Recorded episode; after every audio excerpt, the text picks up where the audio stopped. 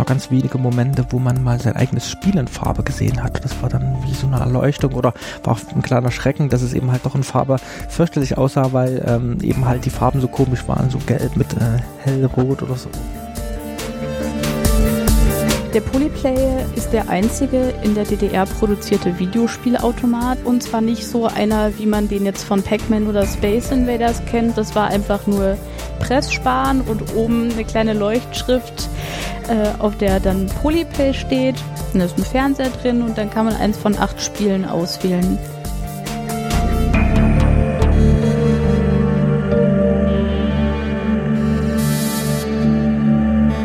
Staatsbürgerkunde.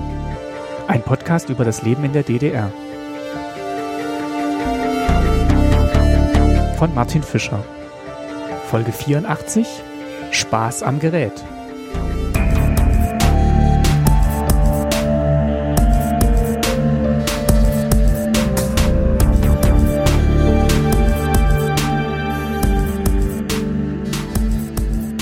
Herzlich willkommen zu einer neuen Folge Staatsbürgerkunde.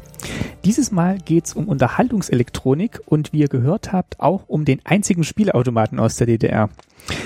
Es gab ja schon einmal eine Folge zu Computern in der DDR. Das war die Folge 13, die ich mit meinem Papa zusammen aufgenommen habe. Aber ich wollte noch mal ein bisschen tiefer einsteigen in den Spaßaspekt aus der Computerära und daher auch der Titel Spaß am Gerät.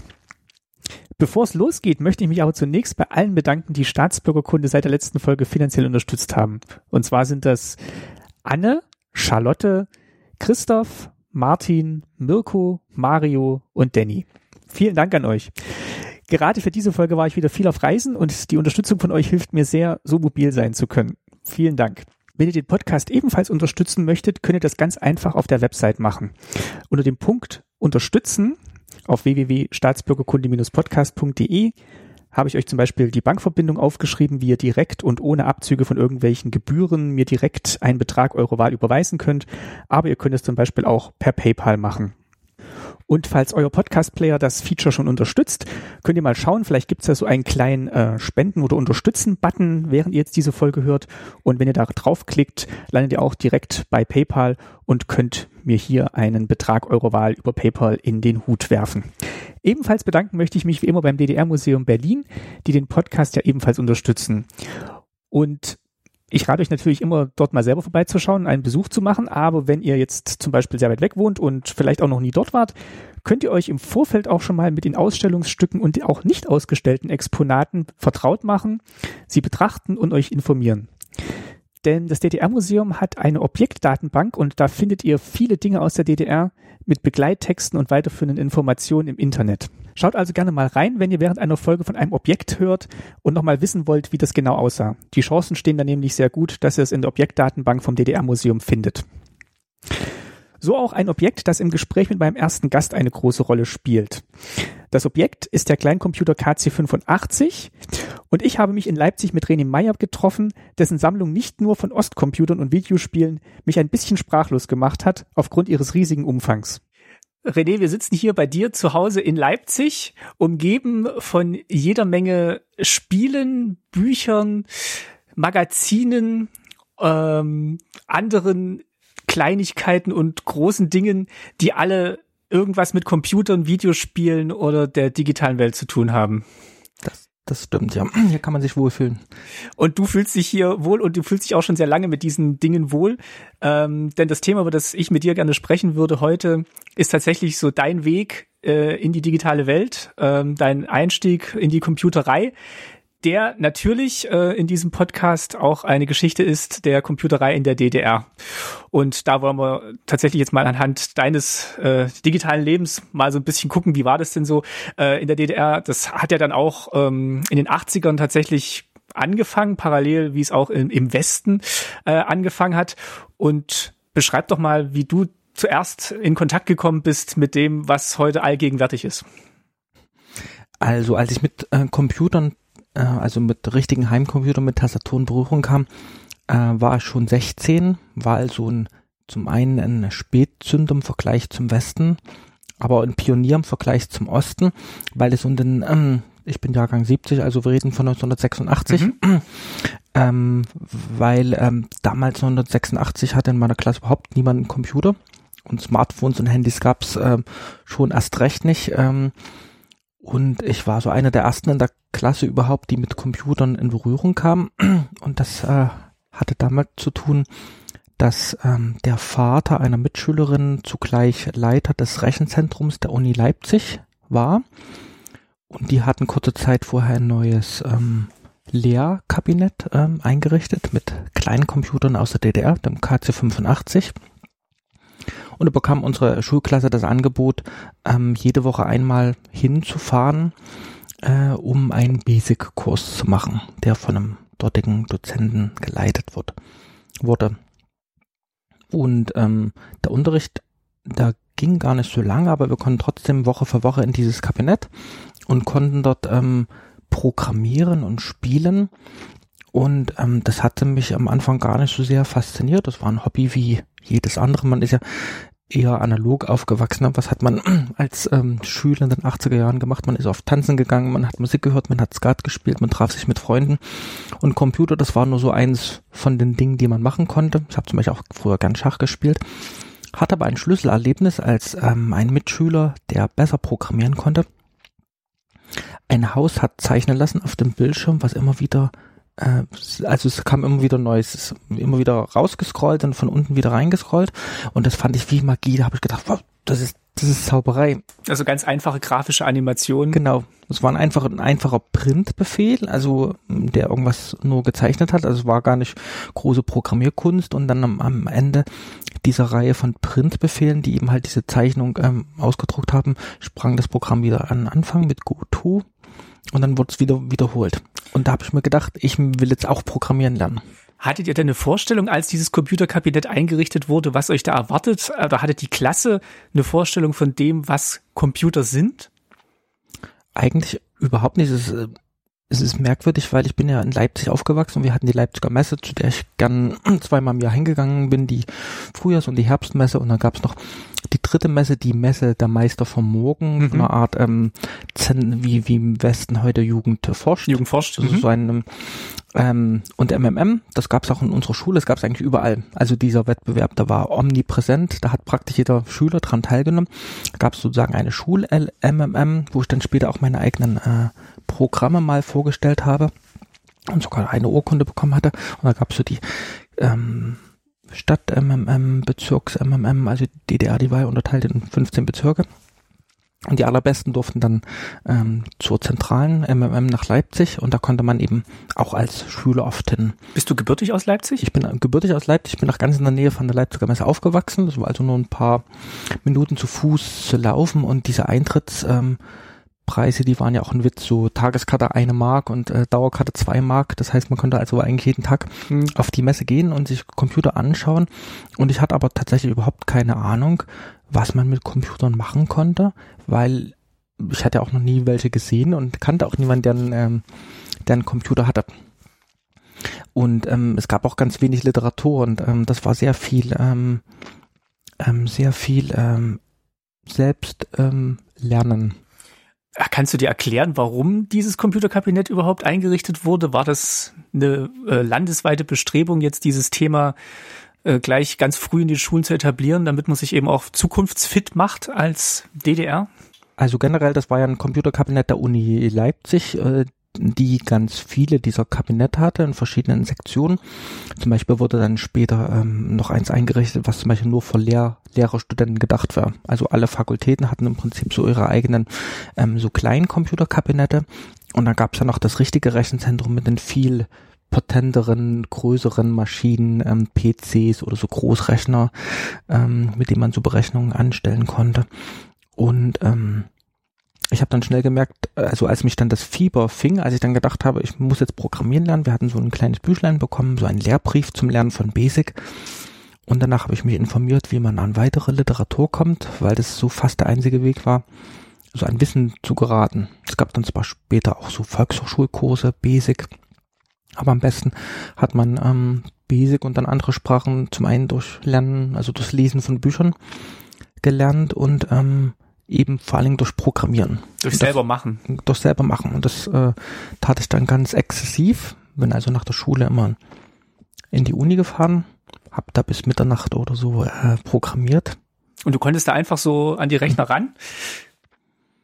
Bin dann noch ähm, ein, zwei Stunden oft noch tanzen gegangen und dann äh, nach Hause geradelt, habe paar Stunden geschlafen und dann war Schule.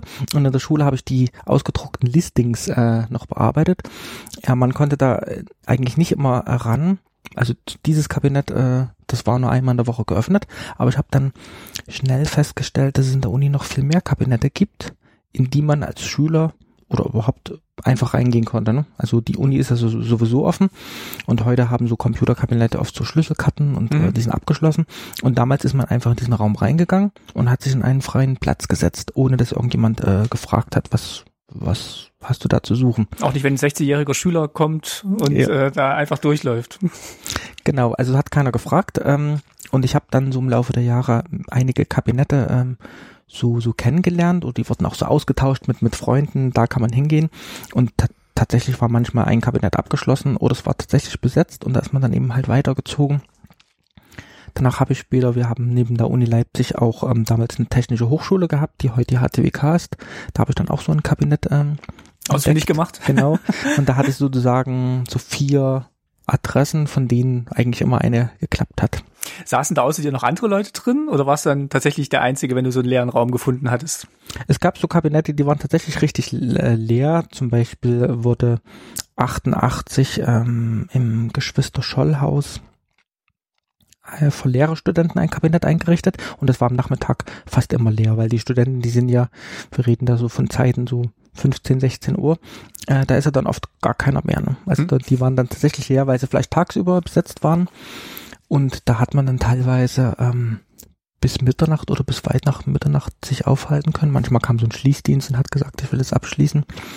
Aber ich habe dann. Deine Eltern haben nicht gefragt, wo du bist. Die waren dann vielleicht eher froh, dass ich, dass, ich, beschäftigt warst. dass ich nicht da war. Ähm, wobei andere äh, sind eben halt zu der Zeit in die Kneipe gegangen und haben getrunken und geraucht und Skat gespielt. Ne? Und ich habe mich eben halt an den Computer gesetzt und, also, also wussten deine Eltern, ist jetzt quasi die Frage, wussten ja, deine Eltern, was du, was du machst schon, und ja. wie haben die das gesehen, bewertet? Hatten die dann eine Vorstellung, was, was du da tust? Wahrscheinlich nicht. Also wir hatten immerhin eine Schreibmaschine, eine Reiseschreibmaschine. Mhm.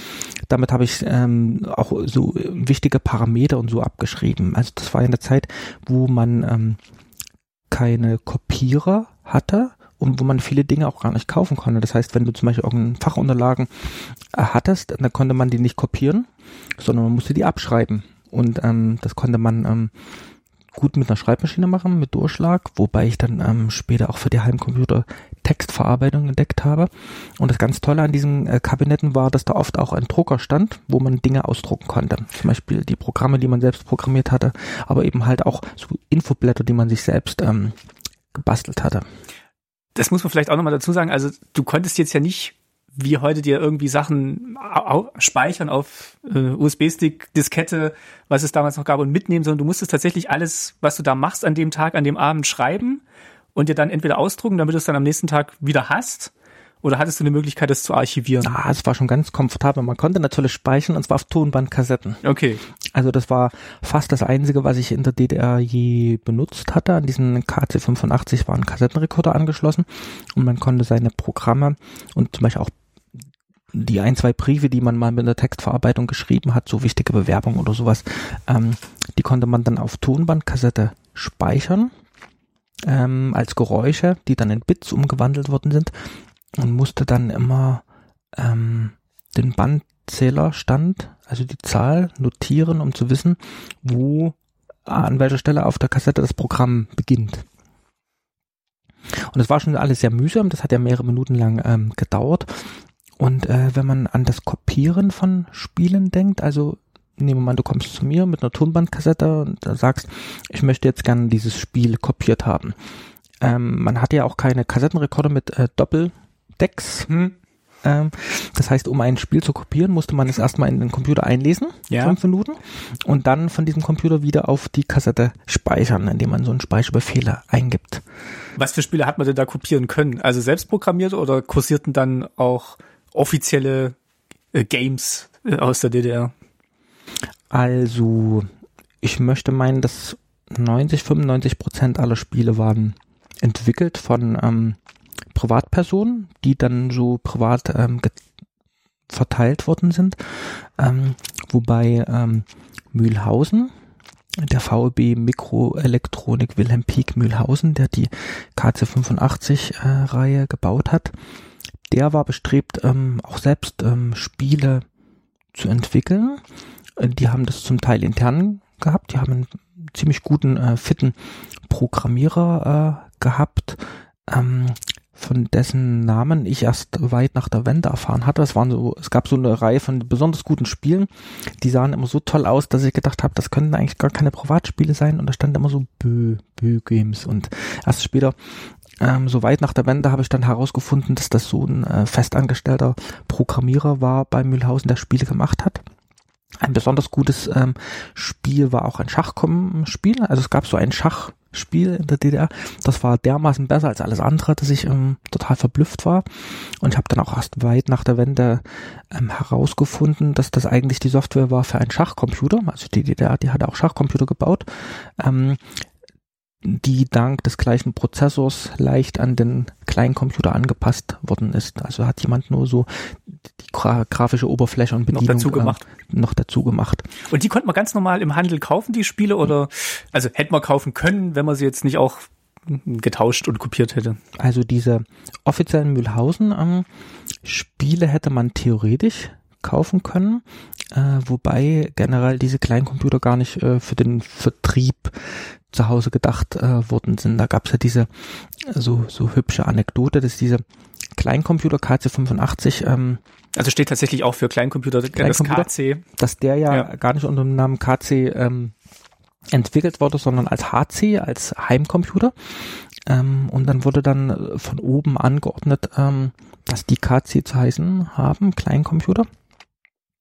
Es gab da noch eine parallele Entwicklung von Robotron Mühlhausen, ein bisschen äh, verwirrend, weil die auch KC hießen, auch KC85. Äh, also der KC85 2, 3 und 4, der kam aus Mühlhausen und der KC85 1, der dann der KC87 wurde, ähm, da kam von Robotron Dresden, das war der, der die Tastatur im Gehäuse hatte. Mhm. Den haben wir nicht so geliebt, weil die Tastatur schrecklich war. Das war so, so halb hohe Tasten, das war nicht schön zu tippen und der war auch grafisch nicht so gut, der konnte keine richtige Vollgrafik, also so Pixel, so Linien zeichnen, sondern konnte nur so Blockgrafik. Ja, also so sehr grob und genau. Und äh, da waren eben halt nicht so tolle Spiele möglich, ähm, zumal man auch fast nur mit äh, Schwarz-Weiß-Fernsehen zu tun hatte. Also wir hatten zu Hause auch nur einen Schwarz-Weiß-Fernseher und in diesen Computerkabinetten standen auch nur so kleine Junost ähm, Kofferfernsehgeräte äh, so dass man sowohl zu Hause ferngesehen wie auch programmiert hat immer in Schwarz-Weiß. Es gab noch ganz wenige Momente, wo man mal sein eigenes Spiel in Farbe gesehen hat. Das war dann wie so eine Erleuchtung oder war auch ein kleiner Schrecken, dass es eben halt doch in Farbe fürchterlich aussah, weil ähm, eben halt die Farben so komisch waren, so gelb mit äh, hellrot oder so. Oder und man nicht aufeinander abstimmen konnte, genau. wenn man es nicht gesehen hat. Genau, man hat es ja nur so ausgedacht, ähm, Farben und hat dann so geschaut, wie es in Schwarz-Weiß gut aussieht, ohne daran zu denken, dass das ja eigentlich ähm, Farbe ist.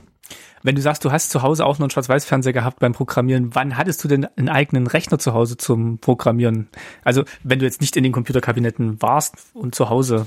Also zu DDR-Zeiten fast gar nicht. Das lag ähm, zum einen eben an dem Preis. Das waren ja über 2000 ähm, Ostmark. Der KC854, der hat sogar über 4000 äh, gekostet. Ähm, und man hat ja so 1000 Mark verdient in, in der DDR im Monat. Also es war irrsinnig teuer, wie, wie jede Art von teurer Technik, wie Kassettenrekorder, die auch anderthalb tausend Ostmark gekostet haben oder Farbfernseher, die haben ja noch viel, viel mehr, sechs oder achttausend Mark gekostet und von Autos ganz zu schweigen. Aber ähm, die Anzahl der kleinen Computer, die war so, so gering, dass sie schon gar nicht vertrieben hätten werden können. Es wurden insgesamt nur so, so mehrere zehntausend ähm, KCs äh, vertrieben generell, also produziert. Zum Beispiel von dem ähm, Bildungscomputer damals, äh, der so 88 herauskam, da sind insgesamt, glaube nur so 5000 überhaupt produziert worden. Das sind, sind unglaublich geringe Mengen mhm. im Vergleich zu diesen, zum Beispiel Commodore 64, der sie auch in der Bundesrepublik so mehrere Millionen Mal verkauft hat. Der darauf ausgelegt war, verkauft zu werden. Genau. Hm. Also es war ziemlich schwierig, ähm, ein Gerät zu kaufen. Da gab es so Tricks. Äh, ich hatte einen Freund damals, Raimo Bunsen, äh, dessen Vater war ähm, ein hohes Tier und er konnte sich für sich einen KC85 abzweigen und hat ihm seinen Sohn gegeben. Also das gab es manchmal. Ich habe auch vor einige Wochen mal einen ausgeliehen bekommen, einen KC85, habe aber bis zur Wende keinen privaten Computer gehabt und habe aber zu Hause programmiert, indem ich eben ähm, so auf A4-Blättern so die Codes eingetippt habe oder während der Schulstunden habe ich ähm, Programme optimiert. Man hat ja auch ganz wenig Speicher. Ähm, der KC85 hat im Grundausbau 16 Kilobyte äh, freien Speicher. Das heißt, ähm, wenn man ähm, mehr Funktionen hinzufügen wollte, dann musste man zum Beispiel lernen, äh, ein Programm zu optimieren. Das konnte man gut im Unterricht machen. Das heißt, du hast es dann auf Papier ausgedruckt da gehabt und dann hast du mit Stift genau. Zeilen optimiert und durchgestrichen und umsortiert und hinzugefügt. Genau. Da gab's, also ich habe es noch relativ komfortabel gehabt. Es gab ja Leute, also es gibt ja so die, äh, also Computer werden im Ursprung im Maschinencode programmiert, weil das aber sehr kompliziert ist, gibt es diese Assemblersprache, äh, die diese Befehle eins zu eins umsetzt.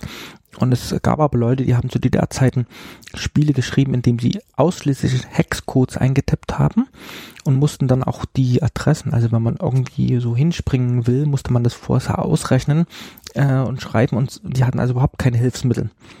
Auch hat man Grafiken so, so gestaltet. Man hat ähm, ähm, so einen 8 mal 8 Pixel großen Block genommen, hat den in Bits umgewandelt äh, und hat ähm, eben halt so seine Grafik so, so eingetippt. Also jede Grafik waren 8 Hexadezimalzahlen für eine 8 mal 8 Pixel große Stelle. Also relativ abstrakt, was man dann sich vorstellen musste, was dann passiert. Also wenig grafisch Oberfläche, sehr viel Vorstellungsvermögen gefragt. Genau, also ich habe tatsächlich im, im Unterricht dann auf geräten Papier immer acht mal acht große Kästchen. Das war immer so ein, ein Block. Habe ich so gezeichnet mit Kreuzen, habe das dann in Hexadezimalzahlen umgerechnet und die habe ich dann eingetippt dann später im Computerkabinett. Um was für Programme eigentlich zu machen? Also waren es dann auch tatsächlich so Spiele angeregt von diesem fliegenden Haus oder waren das dann doch schnell andere Sachen? Also es gab ein bisschen Literatur, äh, auch von, von Leuten wie Horst Völz und Hannes Gutzer, und die waren auch oft ähm, bestrebt, so ein bisschen Unterhaltung einzubauen. Also ich fand, dass die ganze Computerpraxis wenig politisch ähm, motiviert war agitiert war, sondern dass es vor allen Dingen um das Verständnis geht und auch vor allen Dingen Spaß. Aus, aus irgendeinem Grund hatten Spiele in der DDR immer einen hohen Stellenwert, so generell. Das hat vielleicht damit zu tun, ähm, dass ähm, Spiele ein großer Industriekomplex waren und äh, die DDR war eines der wenigen Länder, die nicht nur ihren gesamten Bedarf an Spielzeug äh, selbst ähm, produzieren konnten, sondern die auch sehr, sehr viel exportiert haben. Also die DDR hat äh, eigenes Spielzeug in sehr großem Maß mehr produziert als zum Beispiel die Bundesrepublik. Und ähm, und ähm, man hat dann auch ähm, später erfahren, dass viele von den Dingen, die die DDR auch an Computertechnik, auch in Computerspielen äh, produziert hat, auch so ein bisschen für den Export vorgesehen waren, wie zum Beispiel dieser berühmte einzige Spielautomat der DDR, der Polyplay, ähm, also ein Münzspielautomat, der eben halt auch ähm, so entwickelt wurde, dass er mehrere Sprachen hat und dass man auch versucht hat, den auch ins westliche Ausland zu exportieren, genauso wie zum Beispiel die Schachcomputer, die die DDR gebaut hat oder die Taschenrechner. Das waren also alles Geräte, die die DDR für sich selbst produziert hat, aber wo eben halt auch sehr viel exportiert worden ist, auch so die die Personalcomputer, die die ähm, in die Sowjetunion und so exportiert worden sind. Ähm, Nochmal zur Eingangsfrage, ähm, was für Spiele entwickelt worden sind. Also leider Gottes kannte man ja nicht viele Spiele, also die, die man äh, konnte, wie zum Beispiel Pac-Man, da gab es so den einen oder anderen Klon oder Boulder Dash, also man hat... Das war dann schon bekannt, dass es das Spiel Pac-Man gibt. Ich, mir war gar nicht so bewusst, ähm, ob ich das so kannte, aber ich kannte eben halt die DDR-Variante, so mhm. Hasenwolf und ein anderes. Ja, Nupagadi. Also ich hatte ja wirklich ähm, das Pech, dass ich ähm, in meiner ganzen DDR-Laufbahn so gut wie nie überhaupt einen äh, Westcomputer gesehen hatte. Ähm, das war ja auch nicht so üblich. Es gab also mehrere Szenen in der DDR. Ich war, gehörte zu denen, die mit DDR-Computern zu tun hatten. Dann gab es ja noch diese Bastelcomputer, die man tatsächlich kaufen konnte, wie Z1013, die so 700 Mark gekostet haben und wo man eine Leiterplatte bekommen hat. Ähm, und mit einer Folientastatur, ganz flach, mit einer ABC äh, mit Tasten und wo man sich dann ein Netzteil besorgen musste, was einfach war. Man musste die Tastatur anlöten und brauchte aber vor allen Dingen ein Gehäuse und eine Tastatur. Also es gab keine Tastaturen zu zu kaufen, sondern man musste die sich selbst bauen. Achso, es gab nur die Tasten quasi diese Folientastatur. So, na, es gab diese Folientastatur, die wurde mitgeliefert, aber die war schrecklich zu bedienen. Zum einen, weil die ganz flach war und zum anderen, weil eben halt das A, B, C, D, E, F, G und die letzten drei so, Buchstaben, die waren noch auf der Zweitbelegung und die ganze Tastatur, die war so zehn Zentimeter nur so oh lang und so fünf Zentimeter hoch und es war fürchterlich. Und, ähm, also man wollte eine richtige Tastatur genau, haben. man wollte eine richtige Tastatur, die gab es aber nicht zu kaufen und dann musste die sozusagen bauen. Da hat man oft diese Taster für Modelleisenbahn genommen, diese kleinen so Hebel hm. oder andere Bauteile. Das Gehäuse war dann ein bisschen einfach und wenn man heute so auf Treffen geht von ähm, gibt es ja noch so DDR-Computertreffen, da sieht man ganz viele Z13, die alle völlig anders aussehen, weil eben halt jeder sich um seine Tastatur und seine sein Gehäuse kümmern musste. Ist das so ein bisschen vergleichbar mit dem heute, was äh, so Raspberry Pi ist, dass man halt wirklich nur die Platine und die Rechenlogik so. kauft und sich dann drumrum alles dran bauen kann, was man möchte? So ähnlich. Es gab auch Leute, die hatten gar keine Tastatur oder nochmal ganz von vorn. Also was hat man zuerst programmiert? Also äh, diese Leute wie Horst Völz und Hannes Gutzer, die hatten äh, so Bücher geschrieben mit vielen auch ähm, so grafischen Spielereien. Und da kann man ja ziemlich leicht schnelle Erfolgserlebnisse ähm, erzielen. Das ist ja auch ganz wichtig, dass wenn man am Computer sitzt, dass dann irgendwann mal was passiert. Mhm. Also dass man nicht erst monatelang üben muss, bis man dann eine Zeile auf dem Bildschirm bekommt. Und man konnte mit relativ ein, zwei, drei Zeilen schöne Ergebnisse bekommen. Zum Beispiel ein Kreis zeichnen mit einem Befehl und äh, mit einer Vorschleife konnte man dann eben eine ganze Batterie von Kreisen, die sich dann vielleicht in ihrer Position und Größe verändern, dass man so ein wie eine Zuckertüte zeichnen kann mit, mhm. mit und, und, dann konnte man auch mit mit Farben agieren und da habe ich so kleine Demos programmiert ähm, und so kleine Programme wie Zahlenrad, ne, äh, dass der Computer eine Zahl von 1 bis 100 sich ausdenkt und man muss die dann erraten und der Computer sagt dann kleiner oder größer. Oder ziemlich in vielen Büchern abgedruckt war auch dieses berühmte Mondlandungsspiel, wo man so einen mhm. Shuttle landen muss und wo man dann immer irgendwie den Schub und äh, die Geschwindigkeit so. und sowas äh, eintippt. Das waren so kleine Spiele. Ja, ich hatte also nicht viele selbst viele Vorbilder. Es gab einige Spiele, die man sehen konnte auf den Jahrmärkten wir hatten zu DDR-Zeiten und haben immer noch etwas, das heißt äh, Kleinmesser, der Leipziger Kleinmesser, das ist ein großer Kirmes-Jahrmarkt. Und da gab es auch schon zu DDR-Zeiten so Münzautomaten wie Donkey Kong ähm, zu sehen. Ähm, die habe ich gesehen. Und es gab ja auch diese DDR-Spielkonsole, diese einzige Spielkonsole der DDR, das Bildschirmspiel 01 mit dem eingebauten Pong-Spiel, was ich bei meinen Nachbarn mal spielen konnte. Und aus dem Westen wurde mir so ein kleines LCD-Spiel mitgebracht. Also bisschen hatte man schon gekannt. Aber, und das ist jetzt die dritte Szene, das war überhaupt nicht zu vergleichen mit denen, die tatsächlich Westcomputer hatten. Das gab es ja auch, ähm, dass man sich ähm, zum Beispiel aus dem Westen, wir hatten leider keine Westverwandten, aber es gab ja viele, die hatten Verwandte aus dem Westen und die haben sich dann einen Commodore 64 mitbringen lassen. Oder die haben ähm, aus dem An- und Verkauf, also aus dem Second-Hand-Laden, einen Computer gekauft. Das war vor allem in Berlin recht verbreitet durch Westberlin. Also viele konnten von Westberlin dann einfach nach Ostberlin und haben einen C64 dort verkauft im An- und Verkauf für das Vielfache, so dass man zu Preisen von zwei, drei, viertausend Euro schon einen Heimcomputer, äh, Mark, Ostmark, Ostmark. Also ein Monatsgehalt, zwei, zwei ja. Monatsgehälter, sowas. Und da man eben halt auch nicht so viel ähm, kaufen konnte in der DDR, weil ja alles andere billig war, ne? Monatsmiete 50 Mark für die Wohnung und äh, alles war ja sehr billig, mit Ausnahme von Technik, gab es halt Leute, die haben sich dann äh, für 10.000 Ostmark dann eine richtig tolle Anlage gekauft. Ähm, ein Commodore 64, vielleicht noch mit Farbmonitor und mit ähm, Diskettenlaufwerk oder haben sie ihm halt mitgebracht bekommen von, von, von Westverwandten. Und da hatte man natürlich eine ganz andere äh, grafische Möglichkeit, eine ganz andere Vielfalt. Ähm, da hat man dann, konnte auch viel schneller kopieren dank Diskette. Und ähm, ich habe aber halt diese, diese äh, Westcomputer so gut wie nie gesehen. Und ähm, das heißt, das Höchste für dich war tatsächlich dieser äh, KC, den der Freund hatte über seinen Vater bekommen. was so an Heimcomputer im Eigenbesitz ging. Genau, also fast alle Leute, die ich, ähm, das waren sowieso nicht viele, aber praktisch alle Leute, die ich kannte, die hatten eben halt irgendwie so ein Kazi oder sind auch in diese Kabinette gegangen und hatte auch so seine Freunde mitgenommen. Ähm, aber ähm, das lag aber auch an den Szenen, die sich gebildet haben. Also es ist immer witzig, ähm, wenn man mit manchen Leuten redet. Ähm, da gibt es zum Beispiel Leute, die sagen, ja, es gab eigentlich nur Commodore 64 in der DDR, von diesen KCs, die habe ich nie gesehen, währenddessen ich wiederum nie einen, so gut wie nie einen C64 gesehen hatte oder einen Atari 800. Aber das lag offenbar an diesen Szenen, die sich gebildet hatten und die nicht viel gemeinsam miteinander hatten. Waren die in deiner Wahrnehmung auch örtlich äh, verteilt, die Szenen? Also dass zum Beispiel C64 eher Berlin war, wo dann leichter auch rankommen war? Das kann ich mir gut vorstellen, dass man zum Beispiel so im, in einem thüringischen Dorf, ähm, das, das, tatsächlich nur so ein KC-Kabinett ähm, der einzige, die einzige Möglichkeit war. Äh, das, die DDR, die war ja auch sehr bestrebt, ähm, die Schulen und die Hochschulen mit ähm, Computern ähm, zu versorgen. Also ähm, Taschenrechner wurden in den 80er Jahren eingeführt und dann bekam so nahezu jedes Gymnasium hatte dann so in den späten 80er Jahren tatsächlich so ein KC-Kabinett.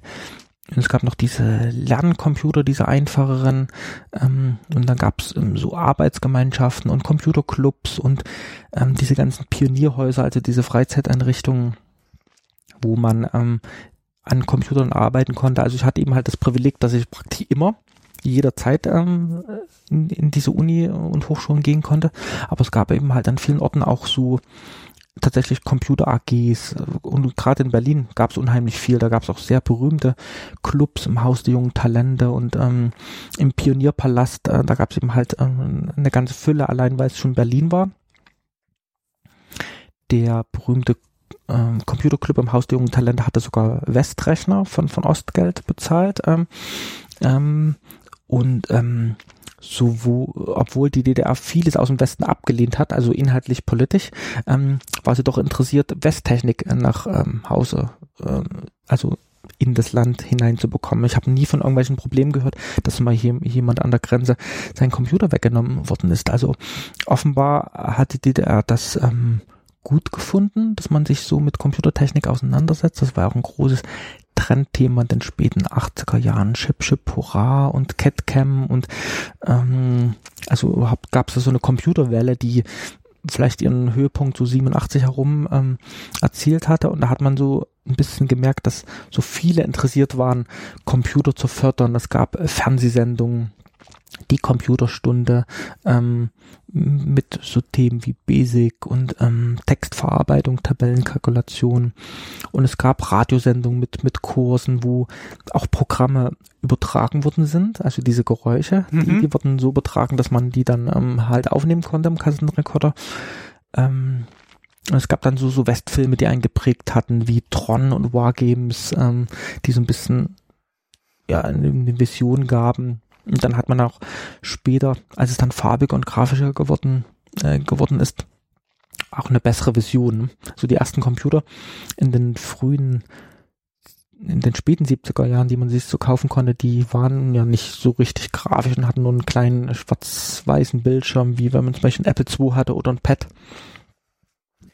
es gab jetzt auch so, eine, so einen zweiteiligen Artikel in der Zeit von Dennis Giesler, der dann auch nochmal so drauf abgehoben hat, dass A, das Ganze gefördert wurde durch die, äh, ja, durch die Führung der DDR, um halt auch die Jugend gleich so ja, an das Thema ranzuführen und zu begeistern, weil man sich da schon irgendwie erhofft hat, so einen Vorsprung gegenüber dem Westen zu gewinnen, aber gleichzeitig auch so ein Gefühl gehabt hat, die haben es auch nie so richtig verstanden, was jetzt so die Faszination für die Jugendlichen und Schüler dran, dran ausmacht. Und man hat es dann eher gewähren lassen.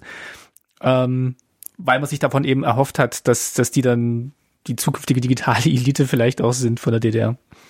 Also generell war das immer ambivalent. So, wenn man sich so die Geschichte der DDR anschaut, es gab so zwei große ähm, Äras. Ähm, zum einen die Ära Ulbricht, äh, so wie wir heute arbeiten, werden wir später leben. Ähm, und zunächst hat man die, diese westliche Computertechnik auch so ein bisschen abgelehnt, äh, äh, so als dekadent und ähm, also eine Initialzündung war zu ähm, der Start ähm, des ersten Sputniks und dann so später die mhm. Mondlandung, wo man gemerkt hat, dass man auch Computer braucht, um technische Errungenschaften zu bekommen. Ähm, Und ähm, da gab es so, so, eine, so eine Art Sinneswandel, wo, wo dann auch der das Kombinat Robotron entstanden ist und die ersten großen Rechenanlagen so in den 60er Jahren gebaut worden sind. Und ähm, dann kam die Ära Honecker ähm, ab 71, glaube ich, ähm, die die Politik äh, so ein bisschen geändert hat, weniger an Spitzentechnologie, sondern mehr für das für das Volk, was einerseits gut war, weil wir eben halt äh, in diesem Rahmen dann so Dinge bekamen wie den Pol, ähm, den, den Polyplay, Münzautomaten und Schachcomputer und so Taschenrechner, das waren so, so ähm, das eben halt mehr für die Konsum. Man kann sagen, so ein bisschen Konsum hat ja genau. Honecker dann versucht zu machen, um genau. um die Bevölkerung so ein bisschen ruhig zu stellen, weil es dann schon merklich wurde, dass es halt in anderen Bereichen wie Wohnungen und genau. äh, nicht so nicht so voranging. Das hatte auch mit dem Fernseher zu tun. Man hatte fast alle Haushalte hatten ja dann in den 70er Jahren Fernseher und konnten auch Westfernsehen empfangen. Das wurde ja so absichtlich in die DDR reingestrahlt, die Sender AD und CDF. Da konnte man eben halt ähm, als DDR-Bürger sehen, wie die im Westen gelebt haben. Und es hat natürlich auch ähm, dann so Sehnsüchte entwickelt, nach, auch nach Mode und nach Musik mhm. und eben halt nach Kassettenrekordern und anderen Dingen. Ähm, und es gab ja dann auch diese diese Anordnung, dass jeder Betrieb fünf Prozent äh, seiner Waren als Konsumgüter herzustellen hatte. Und da sind dann eben halt so Dinge entstanden, wie so Schach Schachcomputer und andere Computertechnik. Ähm, und in den späten 80er äh, ähm, Jahren hat man dann so ein bisschen gemerkt, dass es ein Fehler war, die Spitzencomputerforschung aufzugeben, ähm, weil ähm, die Maschinen, die DDR exportierte, und sie war sehr abhängig von diesen Exporten, ähm, die hatten eben halt keine Mikrochips und ähm, die waren nicht mehr so richtig konkurrenzfähig. Und da hat man gemerkt, ähm, dass man eigentlich eine Computerindustrie braucht, ähm, um konkurrenzfähig zu bleiben. Und hat aber das doppelte Problem, dass ähm, im ganzen Ostblock, dass es da keine fortschrittliche Computertechnik gab. Und äh, auf der anderen Seite gab es ja dieses Embargo, dass eben halt ähm, Computer nicht importiert werden dürften, leistungsfähige. Und ähm, die hätten dann andererseits auch Westgeld gekostet, also Devisen, Valuta, die die, die, die, auch nicht hatte. Und da gab es eben halt zu diesem schicksalsträchtigen, umstrittenen Entschluss, eben halt alles selbst zu entwickeln von Grund auf, eigene Mikroprozessoren zu entwickeln, eigene Computer zu entwickeln, eigene Tastaturen. Also die, die, die hat alles ähm, selbst entwickelt, ähm, eigentlich als eines der wenigen Ländern weltweit. Ähm, zum Beispiel in der Bundesrepublik Commodore 64, ne, das war ein mhm. amerikanisches Produkt. Äh, was gab's da groß außer Siemens? Ähm, ähm, und das war einerseits so, so kühn und andererseits war es auch äh, wirtschaftlich sehr riskant, äh, weil die DDR viel zu klein war für so eine Entwicklung. Man hat das auch an den Mengen gesehen, äh, die diese Chips programmiert, äh, produziert worden sind, wie dieser berühmte 1 Megabit Chip. Also da wurden ja so nur einige 10.000 insgesamt produziert und man hätte eigentlich Millionen äh, bauen müssen. Aber auf der anderen Seite gab es eben halt keine Alternative. Und in dieser Zeit fand ich eben halt vieles spannend und habe viele Bücher äh, darüber gelesen. Und da gab es dann auch ähm, so andere Computerfilme wie FX Tödliche Tricks mhm. Teil 2, wo auch so ein Heimcomputer vorkommt. Oder gab es so einen heute vergessenen Dreiteiler, das war glaube Anfang 89, Bastard hieß der, so ein Hacker, Hacker-Dreiteiler und auch so andere Filme, gab es so ein auch ein Film namens äh, Zoning mit der Musik von Tangerine Dream, der auch im DDR-Kino lief. Ne, und auch so Literatur wie das todsichere Ding von, von Prokop, wo es auch um Computer-Hacks ging. Also das war eben halt so richtig spannend. Und obwohl man noch gar keine Vernetzung kannte, ähm, war eben halt das so aufregend, was man mit Computern machen konnte. Und ich fand es immer toll. Ich bin ja dann später Journalist geworden, weil ich gern schreibe. Aber Programmieren ist noch etwas spannender, weil man, ähm, da schreibt man auch einen Text und drückt man aber auf eine Taste und dann wird dieser Text lebendig. Also ne, passiert dann irgendeine animierte Grafik und besonders toll ist es, wenn man etwas programmiert, wo man zum Beispiel eine Figur zu sehen ist, wo man dann links und rechts äh, drücken kann und die Figur bewegt sich. Und das finde ich immer noch magisch, ne? dass man sozusagen der Herr über die Maschine ist. Und weil man es vor allem, weil man es vor allem selber geschaffen hat und selber da rein programmiert hat. Hattest du dann mit 16, 17 angesteckt jetzt durch Film, Bücher, das eigene Programmieren auch den Wunsch in diese Richtung weiterzumachen? Also ich ähm, fand Spiele immer faszinierend und ich habe aber nicht verstanden, dass es ein Beruf ist. Also es gab ja diesen diesen ähm, ja, diesen Job. Es gab ja keine Programmierfirmen, die Spiele gebaut haben. Wobei, ähm, äh, das hatte ich vorhin vergessen zu erwähnen, äh, wie die offiziellen Spiele entstanden ähm, sind. Also Mühlhausen hat selbst Spiele entwickelt, aber es waren viel zu wenige. Durch den einen Programmierer, der dann. Genau. Und da haben sie sich auf dem Markt umgeschaut, haben, sind auf besonders gute Spiele gestoßen und sind auf die Autoren hingegangen und haben gesagt, hallo, wir würden gerne dein Spiel offiziell veröffentlichen und da haben diese Autoren so teilweise mehrere tausend Ostmark bekommen für eine kleine Anpassung. Also Autoren aus der DDR, also Ja. Hobbyprogrammierer wie Genau. Gibt es einen berühmten Fall, André Weißflug, der Ja. heute immer noch ähm, in der Computerszene ist. Das war so einer von den wenigen, die eben halt von Mühlhausen angefragt äh, worden sind, ob sie nicht ähm, ähm, das entwickeln können. Ähm, der Steffen Paubel vom Computerclub im Haus der jungen Talente, der wurde auch mehrfach angefragt, der hat eben halt viel mit Westcomputern zu tun, mit Commodore 64 und Amiga, angefragt vom Militär, also von der Nationalen Volksarmee, ähm, ob er nicht mal diese Computertechnik vorführen könnte, den, den hohen NVA-Tieren, damit sie mal so einen Einblick bekommen, was ähm, halt möglich war, weil so ein Commodore 64 oder so ein Amiga 500, die waren ja weit überlegen den, den DDR äh, Bürocomputermöhren, die ja noch so mit 8-Bit-Prozessoren gearbeitet haben, hatten. Ich habe zum Beispiel, äh, es gab so ein Unterrichtsfach, das hieß wissenschaftlich praktische Arbeit. Ähm, da ist man für mehrere Monate lang in einen Betrieb gegangen und hat da so eine Projektarbeit gemacht. Und meine Projektarbeit, das war ganz toll, war Assembler-Programmierung. Und da habe ich noch mit so Grünmonitor-Bürocomputern aus der DDR gearbeitet mit 8 Zoll Disketten. Und das war eben halt schon modern. Ne? Also 8 Zoll sind so große die größere, die man heute nicht Ja, mehr sieht. Und genau. na gut, kleine Disketten sieht man heute auch nicht mehr. Disketten. Und ähm, ja, Und dann hattest du, also du hast gerade geschrieben, du bist äh, gesagt, du bist dann später in die schreibende Zunft gegangen, aber zu dem Zeitpunkt war es für dich eine Option, da weiterzumachen? Also weil es jetzt auch gefördert wurde durch durch das Bildungssystem oder den, den Staat, dass man irgendwie sagte, man, man braucht jetzt Programmierer und man will dieses Thema besetzen? ich hatte das ganz große Glück, ähm, dass ähm, ich mein Abitur genau zu Wende gemacht habe. Ähm, und da war dann in der Tat ähm, so die Idee, Programmierer zu werden. Das war so ein bisschen beflügelt. Dadurch, ähm, durch diese wissenschaftliche, durch diese WPA-Arbeit, wissenschaftliche praktische Arbeit in diesem Betrieb. Und die fanden mich auch ganz toll. Also wir waren eine Gruppe von drei Leuten und ich war der Einzige, der überhaupt verstanden hatte, worum es da ging. Assembler-Programmierung. Das war auch eine, ziemlich anspruchsvolle Aufgabe.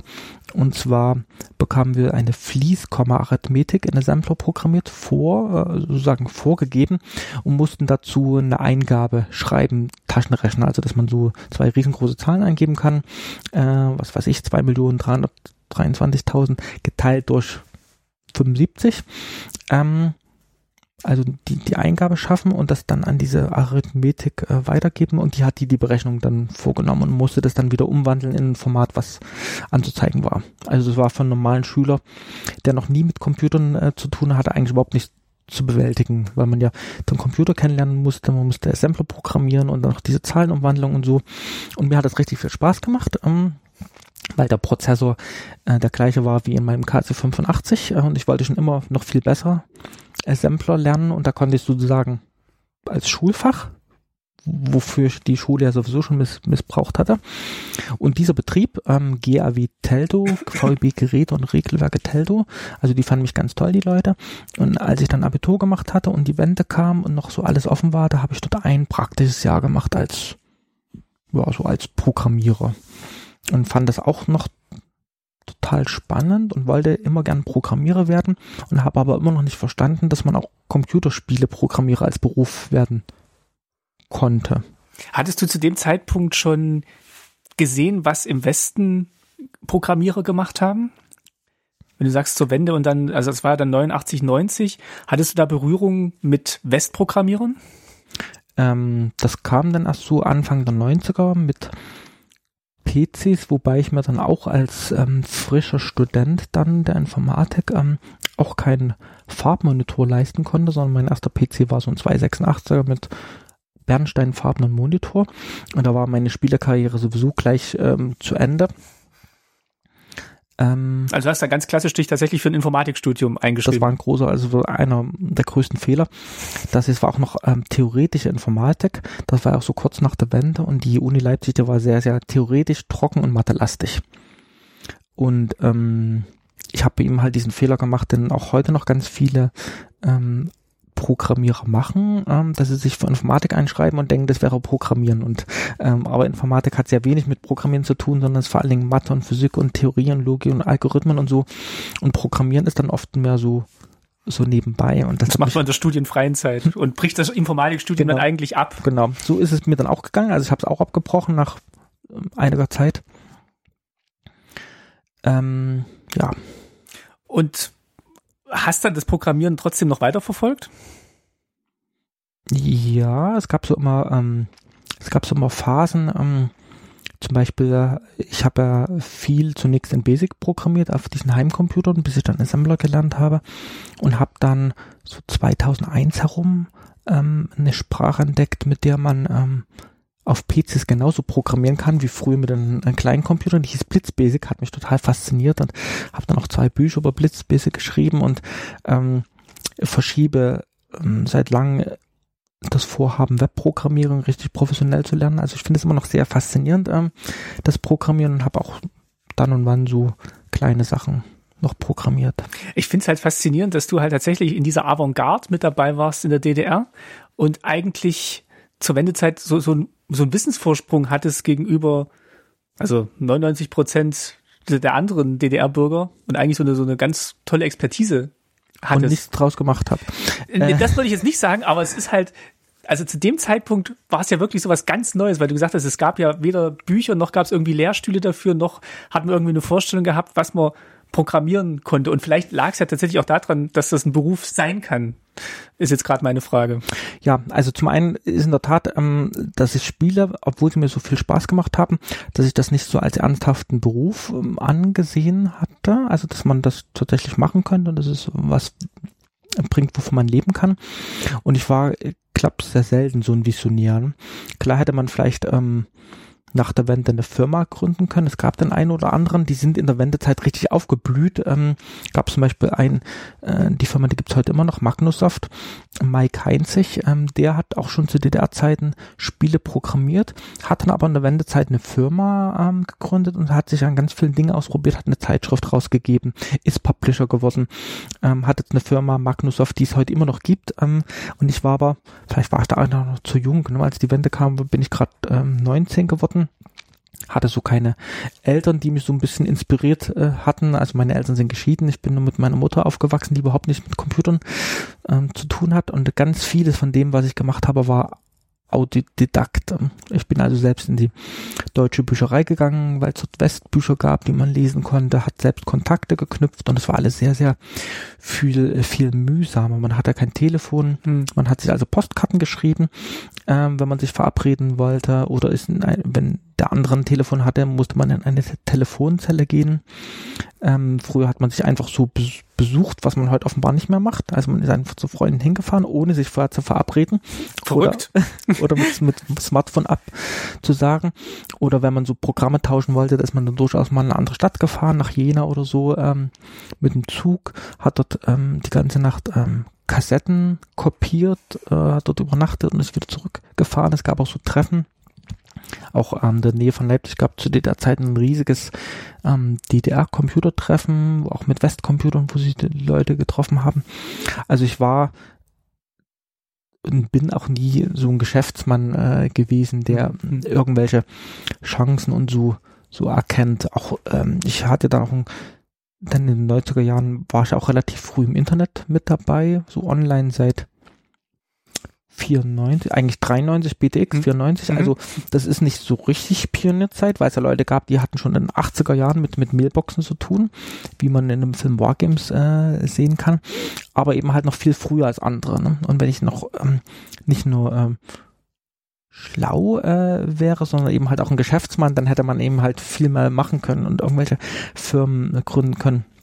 Wobei ich äh, nach der Wende mit äh, einem der ersten Bücher großes Glück hatte, ein, ein, ein Buch mit Cheats, also ähm, Tipps und Tricks für Computerspiele, wo ich das, was ich zu DDR-Zeiten auch gelernt hatte, also es hat mir sehr viel Spaß gemacht, darüber habe ich noch gar nicht geredet, ähm, wie man Spiele programmieren lernt, indem man sich andere Spiele anschaut. Also man äh, druckt sich den, den Assembler-Quelltext aus von einem anderen Spiel und ähm, versucht im Unterricht den äh, wochenlang zu analysieren, genau zu verstehen, welche Arbeitszelle was macht, wo was, welche Routine macht. Und so habe ich gelernt, zum einen, wie andere Leute Spiele programmieren und wie man ähm, diese Spiele austricksen kann, wie man mogeln kann, indem man die Anzahl der Leben erhöht oder auch was man heute Modding nennt, so andere Räume und Zellen.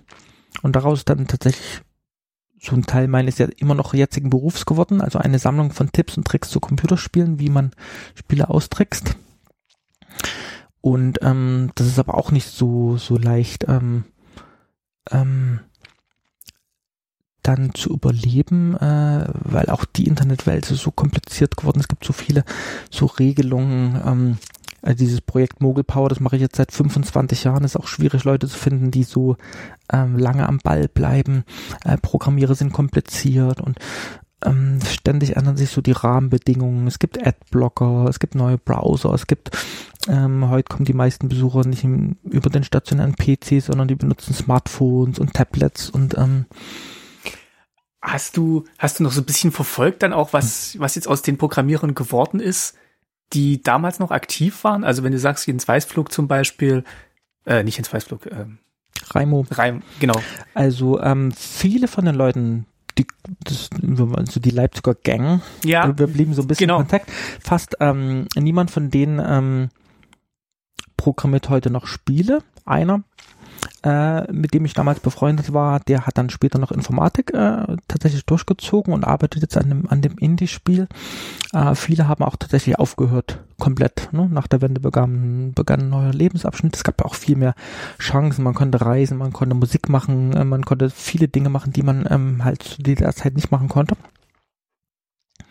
und man ist noch so ein bisschen in Kontakt und ich fahre alle paar Jahre zum DDR-Computertreffen, was es immer noch gibt und schaue mir so an, ähm, äh, was es, ähm, was die Leute so, so immer heute immer noch bauen und äh, da wird ja noch auch viel entwickelt, aber vor allen Dingen in Hardware, also dass man den KC85 aus den 80er Jahren fit fürs Internet macht, für Festplatten und Mhm. SD-Karten und sowas. Was ich jetzt noch spannend fand, ist, ähm, dass du, als du erzählt hast von dieser Mogul-Power-Geschichte, dass du quasi über dieses, also Reverse Engineering, also von hinten reingucken ins Programm oder ins Spiel, um zu verstehen, wie es funktioniert, dass das ja auch für die Hardware, also sowohl für die Hardware als auch für die Software galt, dass es damals halt noch auf einem Level war, wo man wirklich verstehen konnte, was passiert im Rechner und was passiert im Programm. Ich stelle es mir im Vergleich zu heute sehr viel einfacher vor, da einen Zugang zu finden, wenn man jetzt völlig unbedarft daran geht, um zu verstehen, was passiert denn da eigentlich. Es gibt ja, ähm, gibt da eine hübsche Anekdote. Ähm, Es gibt da einen ganz tollen Dokumentarfilm über die Spieleindustrie in Ungarn in den 80er Jahren hinter dem eisernen Vorhang, ähm, was kaum jemand weiß. Ähm, es gab äh, in Ungarn, so vor allen Dingen in Budapest, ähm, gab es unzählige Teams, die professionell Spielesoftware für den westlichen Markt entwickelt hatten durch ein Joint Venture, so ein ungarisch-britisches ähm, Firma. Ein Ungar hat diese Firma gegründet und hat ähm, von London aus diese ungarischen Spiele äh, weltweit vertrieben. Waren sehr, sehr erfolgreich und sind auch eine der größten, bekanntesten C64-Spiele in Ungarn entwickelt äh, worden und die wurden dann halt unter den großen ähm, Labels vertrieben und ähm, diese Ungarn, die wollten dann zum Beispiel auch gern äh, in Japan Erfolg haben. Und die Japaner, die sagten immer, habt ihr Nintendo-Spiele? Und die mussten dann äh, mit dem Kopf schütteln. Man bekam ja auch nicht so eine weiteres eine Lizenz von Nintendo. Und ähm, da sind die ähm, und haben äh, eine NES-Konsole gekauft auf dem Markt. Also Nintendo Entertainment System? eine, Die NES? Mhm. Genau, die NES von Nintendo.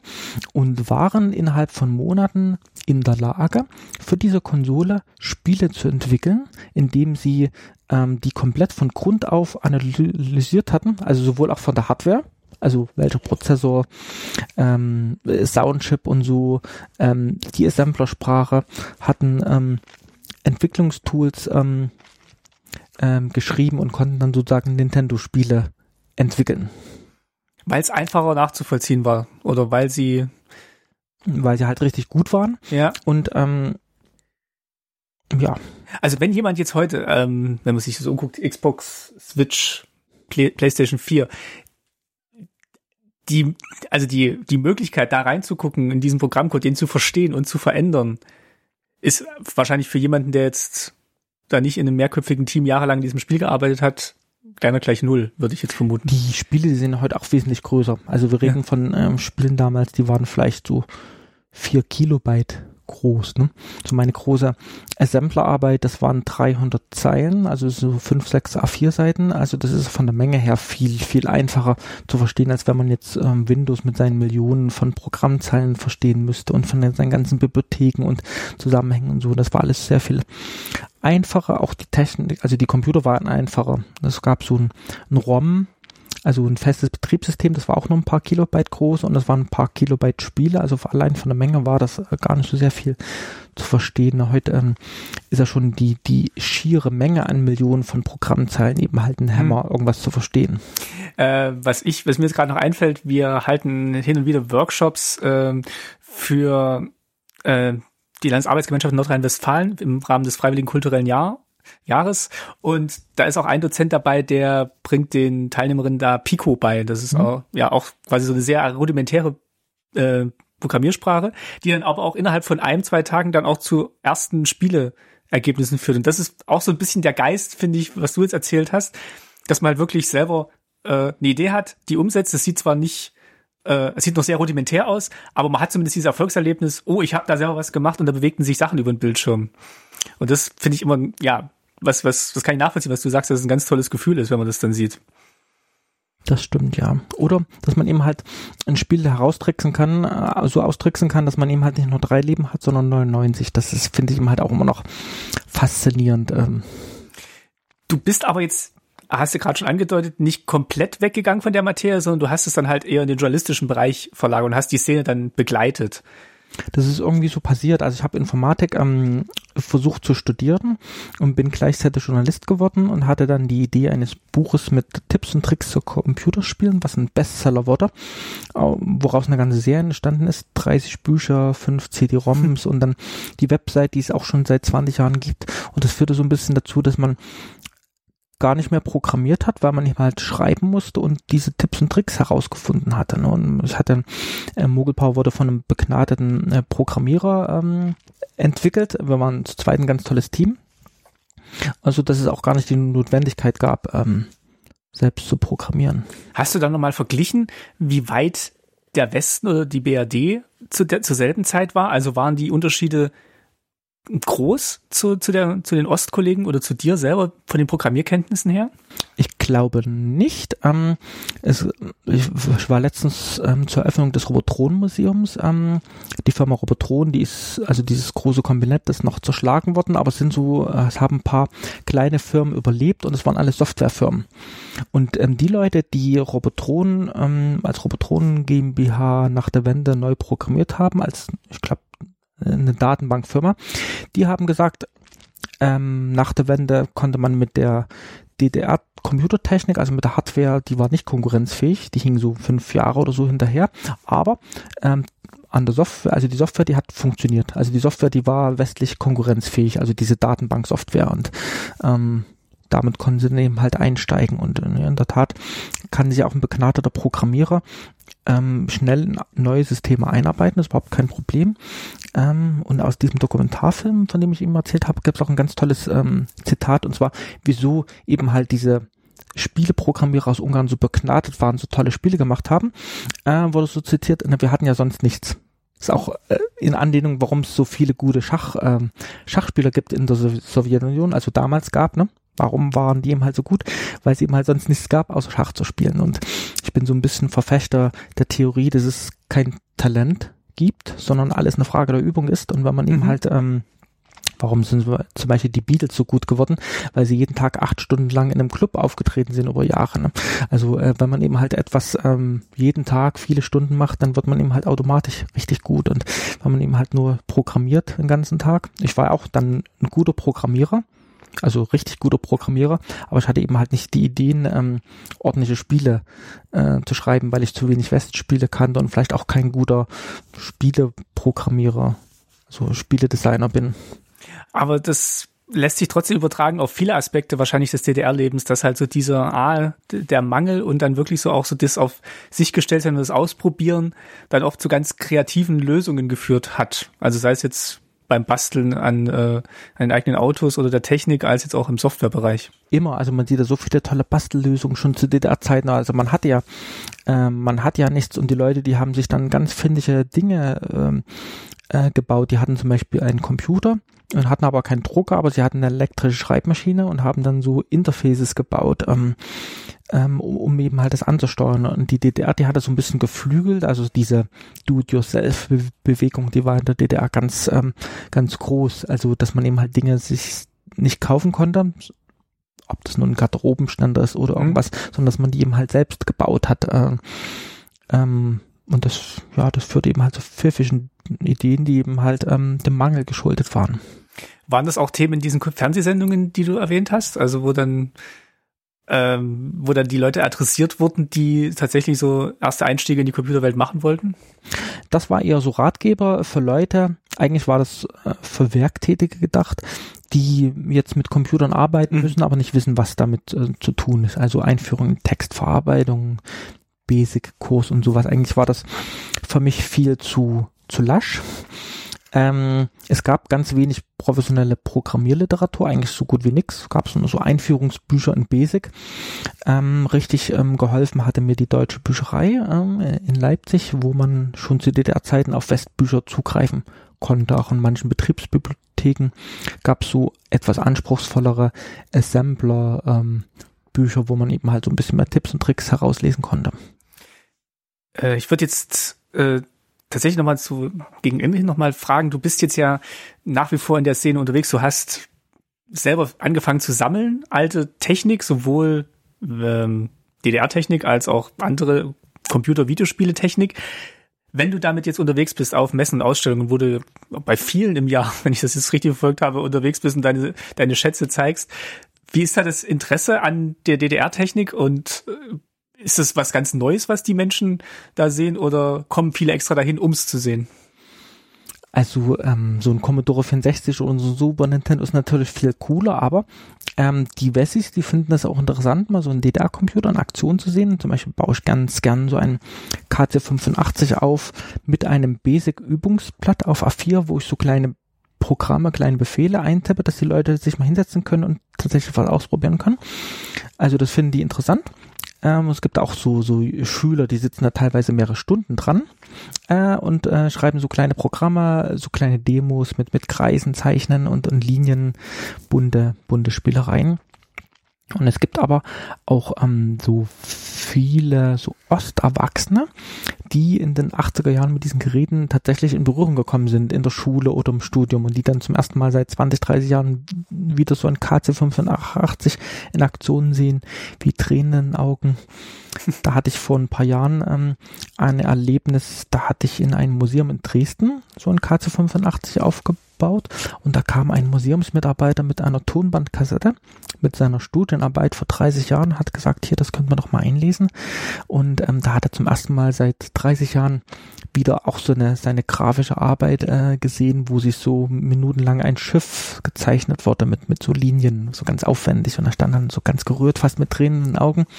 Aber so ein Erlebnis hatte ich auch und zwar hat mir es gibt in, in Halle so ein Computermuseum Rechenwerk und den habe ich mal meine ganzen Tonbandkassetten überlassen und die haben die mir alle digitalisiert. Nach mehreren Jahren Wartezeit bekam ich dann eine CD-ROM mit ähm, den ganzen Daten als Geräusch, aber auch gleich digitalisiert als Quelltext. Und ich konnte damit mit einem Emulator am PC auch zum ersten Mal seit ganz vielen Jahren äh, meine eigenen Spiele wiedersehen. Klar, ich hätte mir selbst einen KC85 aufbauen können mit Kassettenrekorder und so und das ist aber alles ein bisschen aufwendig und am PC mit Emulator ist es dann doch ähm, so ein bisschen komfortabler und ähm, das ist tatsächlich noch ein guter Punkt. Äh, kann man den K C heute noch sich simulieren oder emulieren am, am Rechner? Ja, es gibt sogar mehrere und auch sehr, sehr gute Emulatoren. Und es gibt sehr gute Webseiten zu DDR-Computern. Es gibt auch eine Website, wo man DDR-Computer direkt im Browser spielen kann. Also, dass man einfach ähm, das so aufruft und oder irgendwas installieren, konfigurieren, laden und so zu müssen. Die Arbeit mit dem Emulator ist ja immer so ein bisschen knifflig. Man muss den Emulator starten, bestimmte Einstellungen machen. Man braucht das ROM, also sozusagen das Spiel an sich und das muss man dann laden und dann starten und braucht so ein bisschen Bedienkenntnisse vom Computer. Und diese Website, mir ist jetzt gerade der Name, ich glaube KC85 emu.de oder so ähnlich.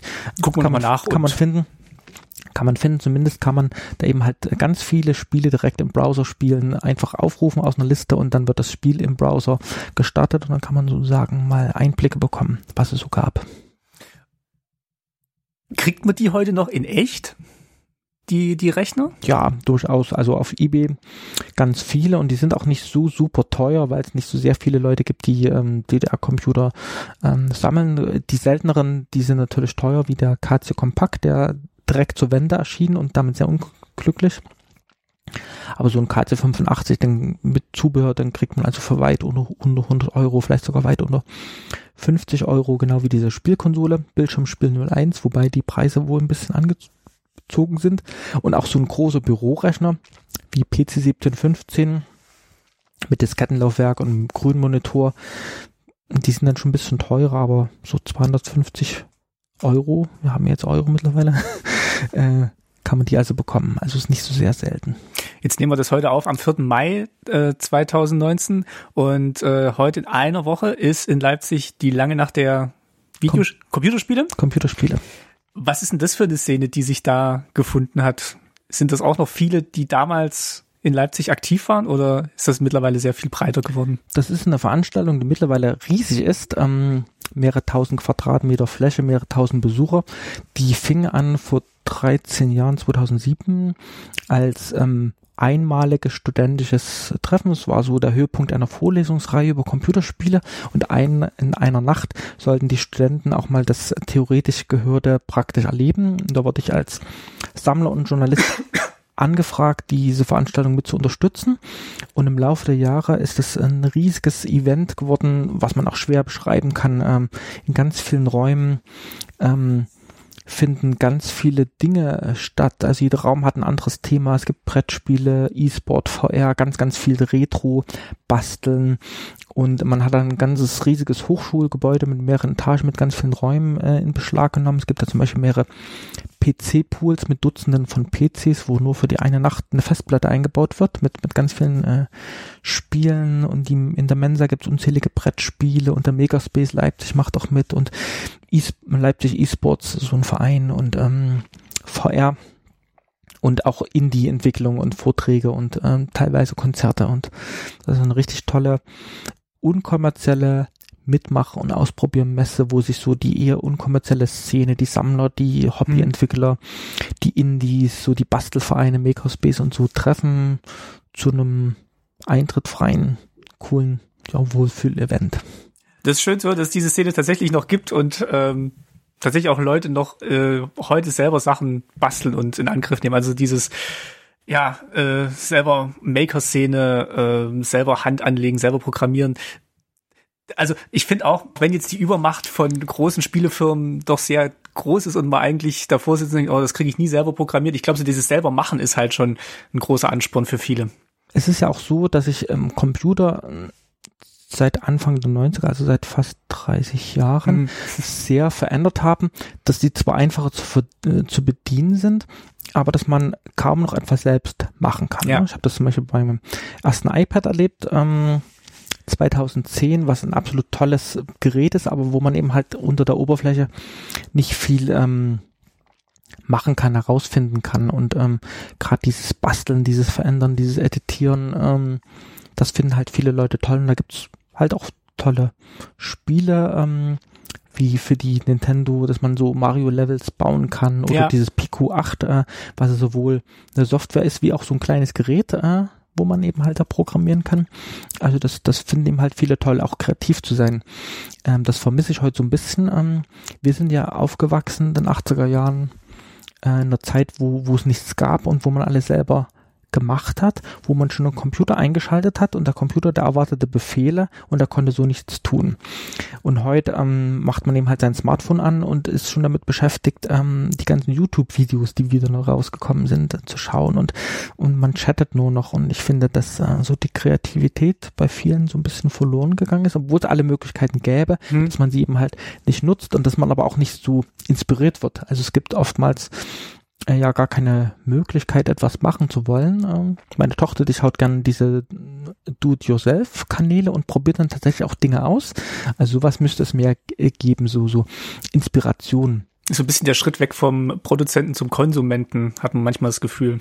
Und ich hatte eben halt damals äh, so ein zwar die Möglichkeit, Computerspiele zu programmieren und zu programmieren, aber ich habe eben halt nicht so verstanden, wie das ein Beruf sein kann und dass man etwas draus machen kann.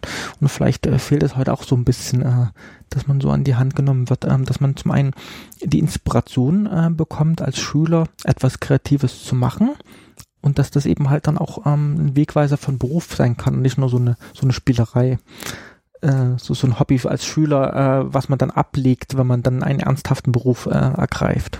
Ich finde es auch faszinierend. Also allein, also wenn wir uns jetzt hier betrachten, wie wir hier sitzen und äh, aufnehmen und dann später etwas veröffentlichen im Internet mit eigentlich Mitteln, die früher einem Radio oder einem Tonstudio vorbehalten waren, also mit, mit Headset und Aufnahmegerät. Ich finde auch die Möglichkeiten, die man heute hat, selber kreativ und äh, ja, produktiv zu werden, äh, sind schon, sind schon enorm im Vergleich zu da, wo es, wo es losging. Und das, das wirklich zu nutzen, ist dann vielleicht auch jedem, ja, vielleicht auch eine Aufgabe für jeden selber, das zu erkennen, was, was er damit machen kann ist natürlich die Frage, ob man es ob man's muss. Also man repariert ja auch heute nicht mehr sein Auto und ähm, mache ich mir auch gern ähm, Gedanken darüber, ob man das überhaupt können muss, äh, so verstehen muss, äh, so verstehen, wie ein Computer funktioniert, oder ob man sich tatsächlich nur berieseln lässt, genauso wie man Musik hört, ohne Musik zu machen, oder Filme schaut, ohne äh, Filme machen zu wollen. Und vielleicht ist es so der Gang der Entwicklung.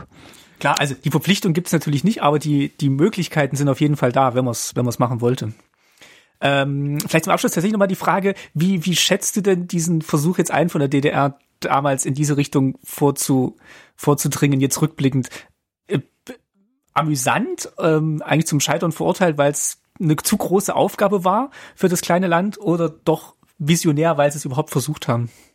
Alles. Also es gab keine Alternative. Also die DDR, die musste in die Mikroprozessorindustrie einsteigen, weil sie eben halt diese westlichen Computer nicht kaufen konnte. Zum einen, weil sie es nicht durften wegen des Embargos, also nicht konnten. Also sie hätten es ja gedurft, aber die ähm, westlichen Firmen, die durften eben halt nicht in die DDR liefern, aktuelle Computertechnik, aktuelle Prozessoren, und weil es eben halt viel zu teuer war, alles einzukaufen, alles zu importieren.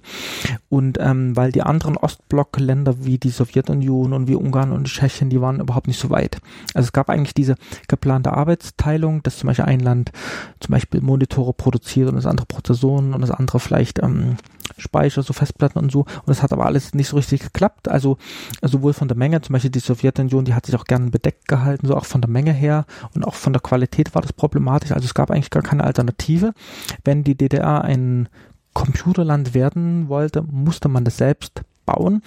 Und ähm, die die Rechner, die haben ja auch funktioniert, ne? die funktionieren heute nach 30 Jahren immer noch. Ähm, mhm. Und klar, hingen, hangen sie, hingen, hingen sie? Hingen sie? sie hingen, äh, wenn man so sagt, dass die DDR-Computerindustrie fünf Jahre zurückhing, das war nicht weiter schlimm. Also äh, man braucht eben halt äh, Text elektronische Textverarbeitung, also so, so Computer für das Büro oder Excel, das ist ja nicht so schlimm, das kann man zum Beispiel heute auch noch mit einem zehn Jahre alten Computer machen. Also das fand ich eben nicht so ähm, kompliziert und ich fand es eben halt auch sehr ambitioniert und engagiert, wie, wie planmäßig das alles gemacht wurde. Eben halt diese Radiosendung, diese Fernsehsendung, diese Computerkurse überall, ähm, diese Volkshochschulkurse. Also die haben sich dann richtig Gedanken gemacht, wie man so die ganze DDR ähm, so computerisiert, weil man das eben halt dann auch als, als Chance gesehen hat und klar. Landesweites Digitalisierungsprogramm sozusagen. Genau. Und klar, ähm, man sagte auch so ein bisschen, ich weiß nicht, ob es stimmt, dass eben halt ähm, diese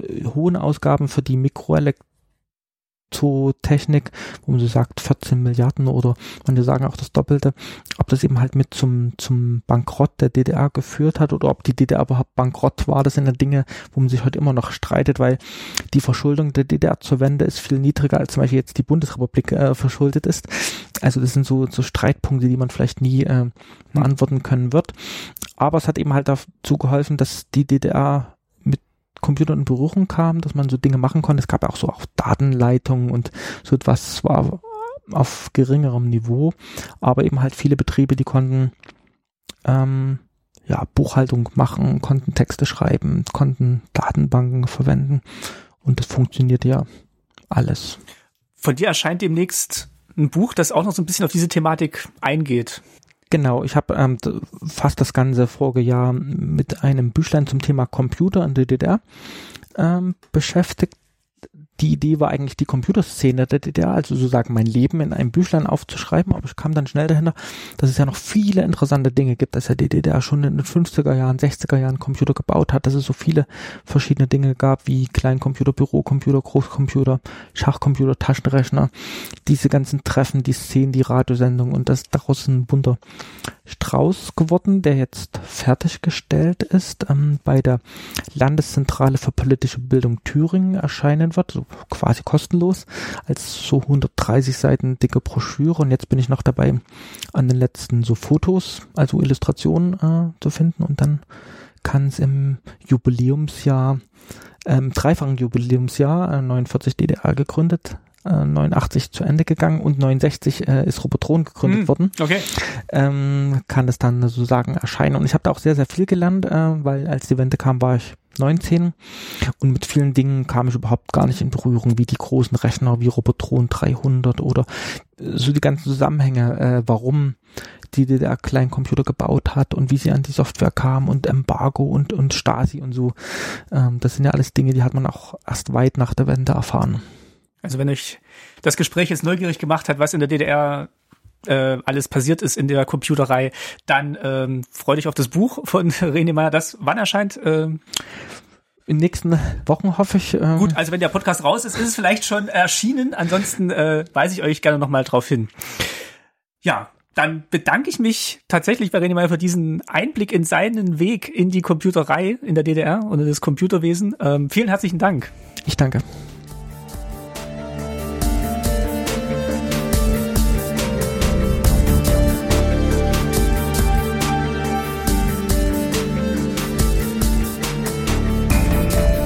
Bei Veröffentlichung dieser Folge war das Buch von René leider noch nicht erschienen, aber ich halte euch auf Twitter, Facebook oder der Wandzeitung auf dem Laufenden.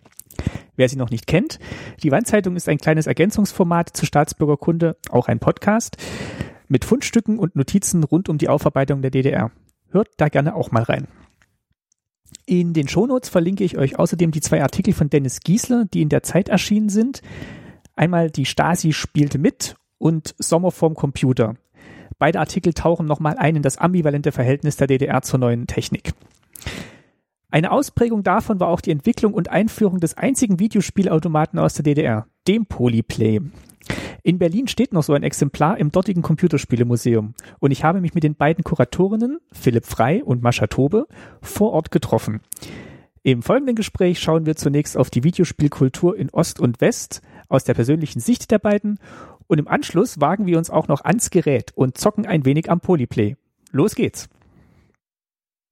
Ich begrüße am Tisch, der nicht meiner ist, Mascha Tobe und Philipp Frei. Hallo. Hi. Die beiden sind Kuratorinnen, Ausstellungsmacherinnen im Computerspielemuseum in Berlin. Ist das so richtig? Das ist so richtig. Das trifft eigentlich ganz gut auf den Punkt. Ja, das stimmt. Und ihr seid es ähm, noch nicht so lange, aber ihr seid schon ganz lange in der Gaming-Szene unterwegs. Ähm, wir sind eigentlich auch schon ganz lange Ausstellungsmacher. Wir sind nämlich seit 2015 zu zweit und Philipp schon vorher ähm, Sonderausstellungskuratoren hier am Haus, aber auch für externe Ausstellungen. Aber in der Position der festen Kuration des Hauses sind wir jetzt seit August, Ende August 2018. Mhm. Genau. Das heißt, ihr habt schon ähm, teilweise Sonderausstellungen, teilweise auch die, die Dauerausstellung mit begleitet hier? Vor Vorrangig die Sonderausstellung bisher. Genau. Und wir sitzen jetzt erstmal im Büro hier oben, bis sich unten ein bisschen geleert hat, ähm, wollen uns nachher auch noch ein Exponat angucken, auf das wir vielleicht gleich noch zu sprechen kommen. Wird jetzt aber erstmal mit euch so ein bisschen über eure Computerspielsozialisation sprechen, ähm, weil auch wenn ihr noch sehr jung seid, also was heißt, was heißt jung, Oh. ähm, so wie wir alle, ähm, wir haben gerade festgestellt, also der, der Mauerfall ist jetzt dieses Jahr 30 Jahre her und ähm, es wird auch tatsächlich für mich schwieriger, Zeitzeugen zu finden, die äh, den Mm. Mauerbau zum Beispiel erlebt haben. Ja. Aber da es jetzt um das Thema äh, Video- und Computerspiele gehen soll, fängt äh, die Zeitzeugenschaft dann eher so in den 80ern an. Naja, auch das ist, äh, ist äh, gemischt. Zum Beispiel bei dem ähm, Space War, einem der ersten Videospiele, da hatten wir einen Zeitzeugen da, der ähm, an der Programmierung partizipiert Ah, hat. okay. Und der ist es auch schon in seinen späten 80ern. Also zumindest aus der frühen Videospielgeschichte wird's jetzt auch langsam knapp. Aber was so das große Aufbäumen der ersten Klassiker Ende der 70er, Anfang der 80er geht, da sind die Zeitzeugen jetzt im besten Alter. Ja, das ist auch ähm, tatsächlich die Hoffnung, dass, ähm, dass die noch ganz viel berichten können. Das Spannende bei euch beiden ist tatsächlich, dass ihr ganz knapp noch eine ähm, Ostbiografie und eine Westbiografie vorzuweisen habt, auch wenn sich die wahrscheinlich in eurem äh, Leben nicht so richtig bemerkbar gemacht hat. Äh, Philipp, du bist äh, im Osten äh, geboren und genau, Mascha in im den Westen. 70ern. Und ähm, ich habe den Osten noch miterlebt, ähm, bis ich 14 war. Und ähm, wahrscheinlich so die letzte Generation, die noch so einen Blick auf das System hatte, wirklich mit jungen Pionieren und Themenpionieren und dergleichen. Das heißt, du bist dann tatsächlich auch noch, ja, mit 14 warst du dann noch Thälmann-Pionier tatsächlich auch, ich war ne? Timmerpionier und kurz vor der, ähm, ja, wie sagt man, also FDJ kam, genau, wärst du kurz ge- davor gewesen. Ich war kurz davor und ich war der Einzige in meiner Klasse, der das nicht mehr wurde, weil der Umzug dann wieder nach Mitte äh, anstand und sich dann durch diese ganzen ähm, Hin und Hers sich das bei mir zerschlug. Ich hatte dadurch aber leider auch keine Jugendweihe und das war ähm, für mich richtig Oh. tragisch, weil die Jugendweihe im Osten war ja so ein Garant für, jetzt kriege ich mal richtig was äh, geschenkt. Ein Computer. Ein Computer oder, Oder Geld. oder ein Mofa oder sowas. Und das fiel bei mir leider aus, ja. Aber dennoch hatte ich dann 89 meinen ersten Westcomputer, ein äh, C64. Und davor hattest du auch schon Berührungen mit der Computerspielszene oder wusstest du, dass es überhaupt sowas gibt? Das wusste ich, ja. Es gab ja ähm, hier und da mal Weihnachtsmärkte, wo äh, ausrangierte Westautomaten gezeigt wurden. Die waren ja wirklich schon ähm, betagt, als sie im Osten aufschlugen.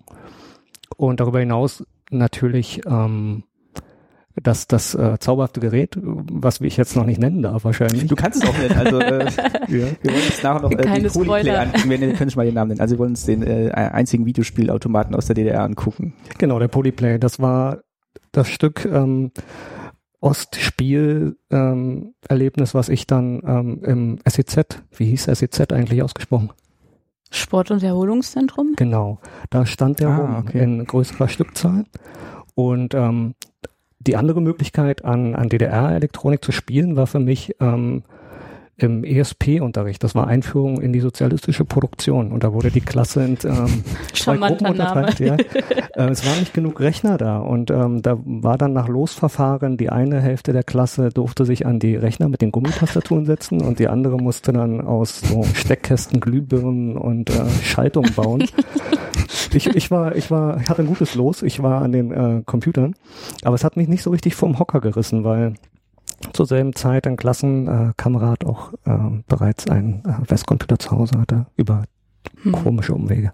Du hast gerade gesagt, dass du manchmal auch Westautomaten gesehen hast. Kannst Genau. du dich an irgendwas erinnern aus der Zeit? Irgendeinen konkreten Spieleindruck oder Also so? wenn ich so ganz, ganz doll nachdenke, dann könnte ich vermuten, dass, dass Spiele wie Pac-Man oder ähnliches da Mhm. standen. Ne? Aber ich könnte es nicht mehr 100% sagen, weil mir fehlt ja auch, ähm, mir fehlte damals die Bezeichnung, der Vergleich Ja. dafür. Da hast du ein Spiel gesehen mit einem, mit einem lustigen, mit einer Kugel, die Pillen frisst, aber du hast es ja nicht als Pac-Man erkannt, sondern halt als, als Spiel mit einer Kugel, die Pillen frisst. ja. Und erst in den Jahren danach hat sich das dann so in der, in der Erinnerung vielleicht zusammengereimt, dass das Mhm. Pac-Man hätte sein können. Kannst du dich erinnern, wie dir dieses Konzept Videospiel das erste Mal verstanden hast oder erfahren hast? Ich fand's irre spannend. Also das hat mich sofort gekriegt und ähm, diese besagte ähm, Situation, dass ich an einem Westcomputer spielen konnte bei einem ähm, bei einem Freund, das war möglich eigentlich nur, wenn die Eltern nicht da waren und die waren dann nicht da, wenn wir in der Schule waren. Deswegen waren wir dann nicht in der Schule oder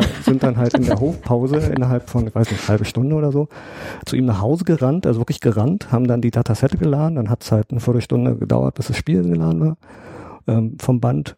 Und dann hat jeder mal den Joystick fünf Minuten bewegt und dann ging's wieder zurück in die Schule. Wo hat er den hergehabt?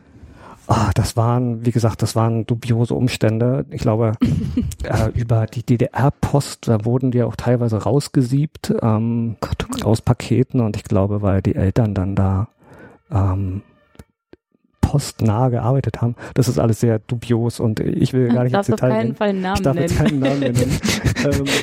Aber ich glaube, auf diesen Der ist abends nicht abgeholt worden und dann. Genau, den wollte keiner haben und dann landete er dort.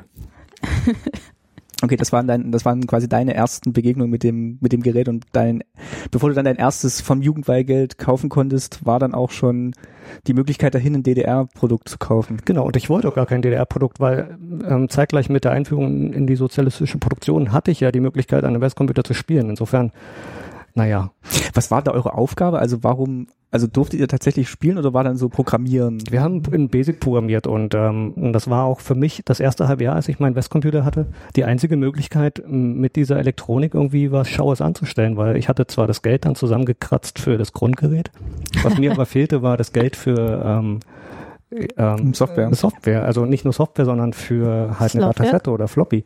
Datasette wollte ich nicht. Ich wusste, Datasette dauert lange. Das hatte ich aus den Schulhoferfahrungen noch mitgenommen, ähm, dass man da halt 20 Minuten auf ein Spiel warten muss. Und wollte ich einen Floppy haben und Floppy war, also ein Floppy Drive war einfach zu teuer. Hatte nochmal genauso viel gekostet wie der Rechner selber.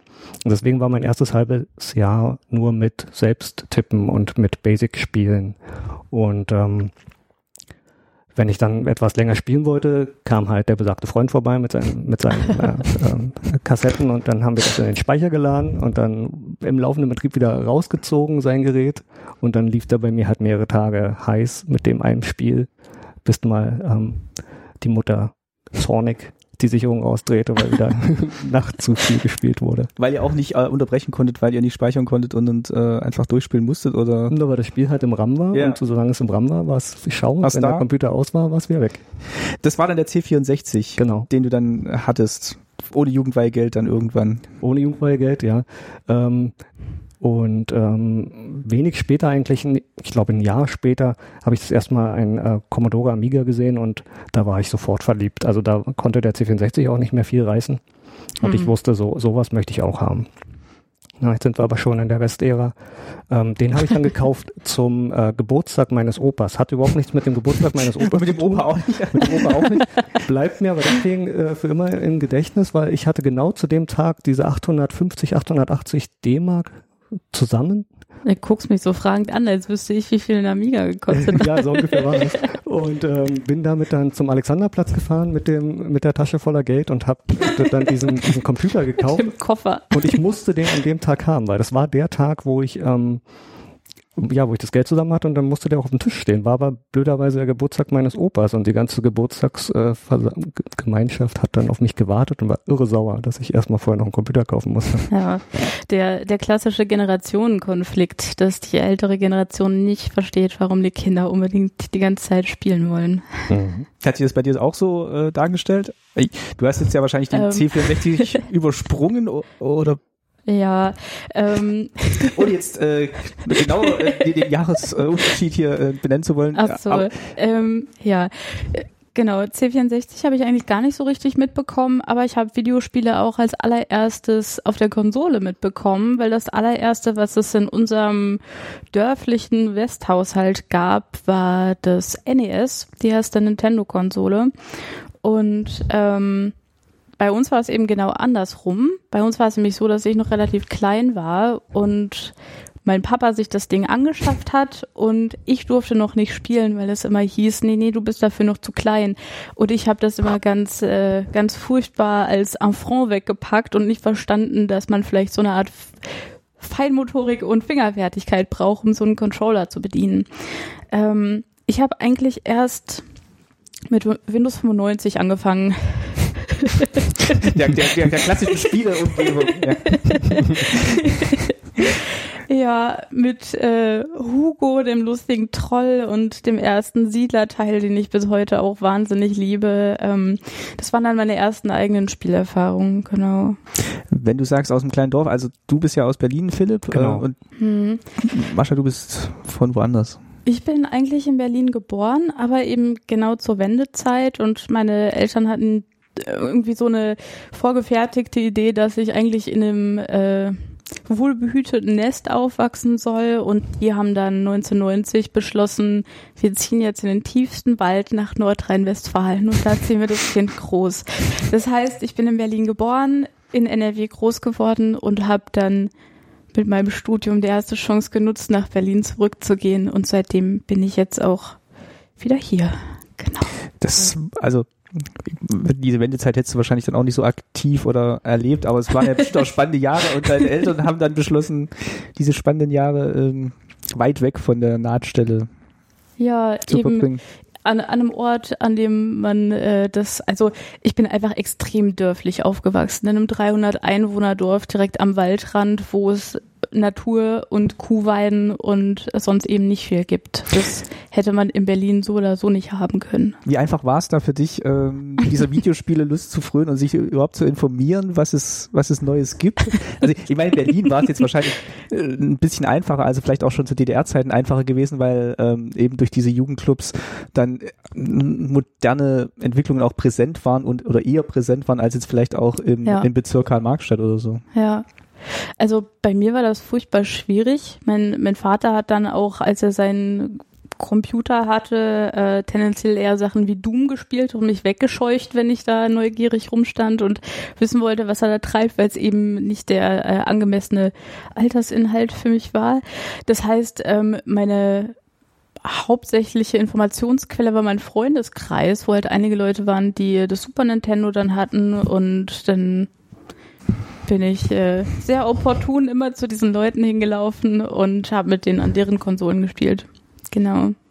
Also die Entwicklung lief ja relativ parallel dann auch. Also es war jetzt vielleicht auch ein Gebiet, diese ganze Computerei, wo mein, mein Papa meinte auch, da, da war der Unterschied zwischen Ost und West nicht so groß so in den Anfängen. Das heißt, äh, als er aus dem Osten in den Westen gekommen ist, konnte er quasi mit dem selbst beigebrachten Wissen direkt auch ähm, ja als Systemadministrator oder Programmierer hier anfangen.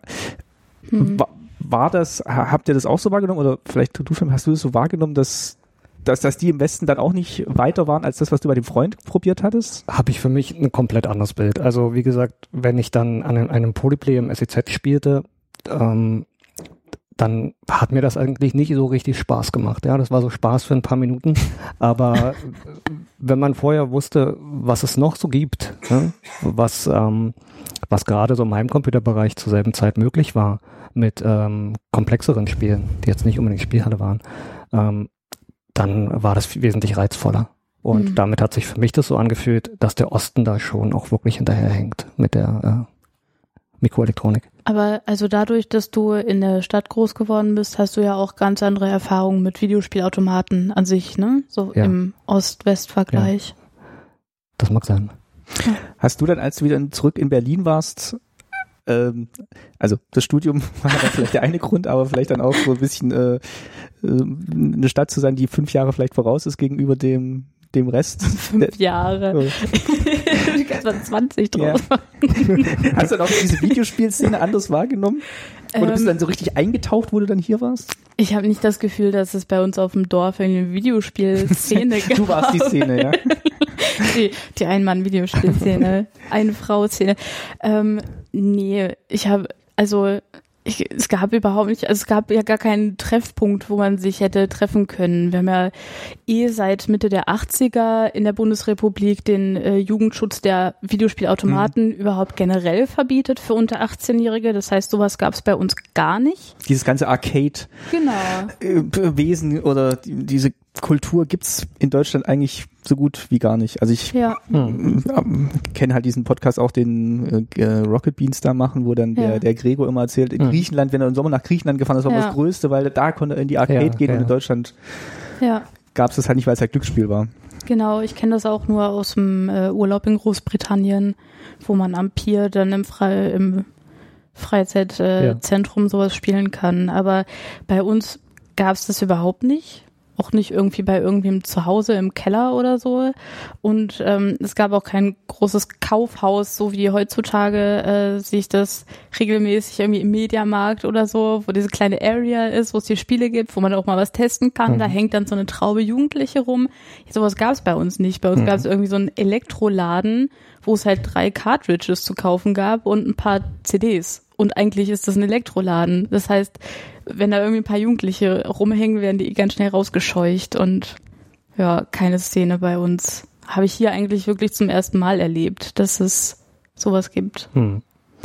Wo ähm, erinnere ich mich jetzt gerade, als wir dann, oder als ich dann halt noch im, im Schwarzwald gewohnt habe, da in diesem mhm. kleinen Ort, da gab es dann auch, also hatte ich dann auch ein Super Nintendo und es gab so einen Geschenkeladen, der hatte auch so hinter der Kasse, da gab es dann noch so einen Hinterraum, da hatte der so, äh, so ein paar Cartridges liegen vom Super Nintendo, die konnte man ausleihen mhm. und äh, die konnte man auch übers Wochenende ausleihen, dann wurden die so in so einen Zettel eingetragen und dann, dann hat man ja. die mitbekommen. Also das war so, ja. das war so der, die Möglichkeit, neue Spiele auszuprobieren, ja. weil Kaufhaus war dann eben auch nicht und äh, die waren dann eigentlich auch mal sehr gut frequentiert. Ja. Mhm. Ist ja heute auch so ein Trend, dass viele ähm, gerade in ländlicheren Regionen die ähm, klassischen Bibliotheken versuchen so ein bisschen umzusatteln und eben auch Computerspiele anzubieten zum Verleihen. Also vielleicht mhm. entwickeln da sich so Hotspots in der Bibliothek im Bereich der Videospiele. Also ich kenne es von mir früher, dass es sehr viel auf den Freundeskreis natürlich bezogen war, mhm. dass man dann getauscht und kopiert hat wie die Wilden. Und, ähm, und ähm, dann die Powerplay war natürlich so das Magazin der damaligen Zeit. Da hat man so seine Informationen noch äh, herbezogen, mhm. was es so alles gibt. Und ähm, ja, Freundeskreise wurden dadurch halt sehr groß. Ne? Wenn man, wenn das das Thema war, was einen verbindet, dann äh, kamen halt immer wieder neue Leute über sieben Ecken dazu, die dann auch irgendwelche Spiele ähm, mitbrachten als Empfehlung oder als Datenträger. Und ähm, ja.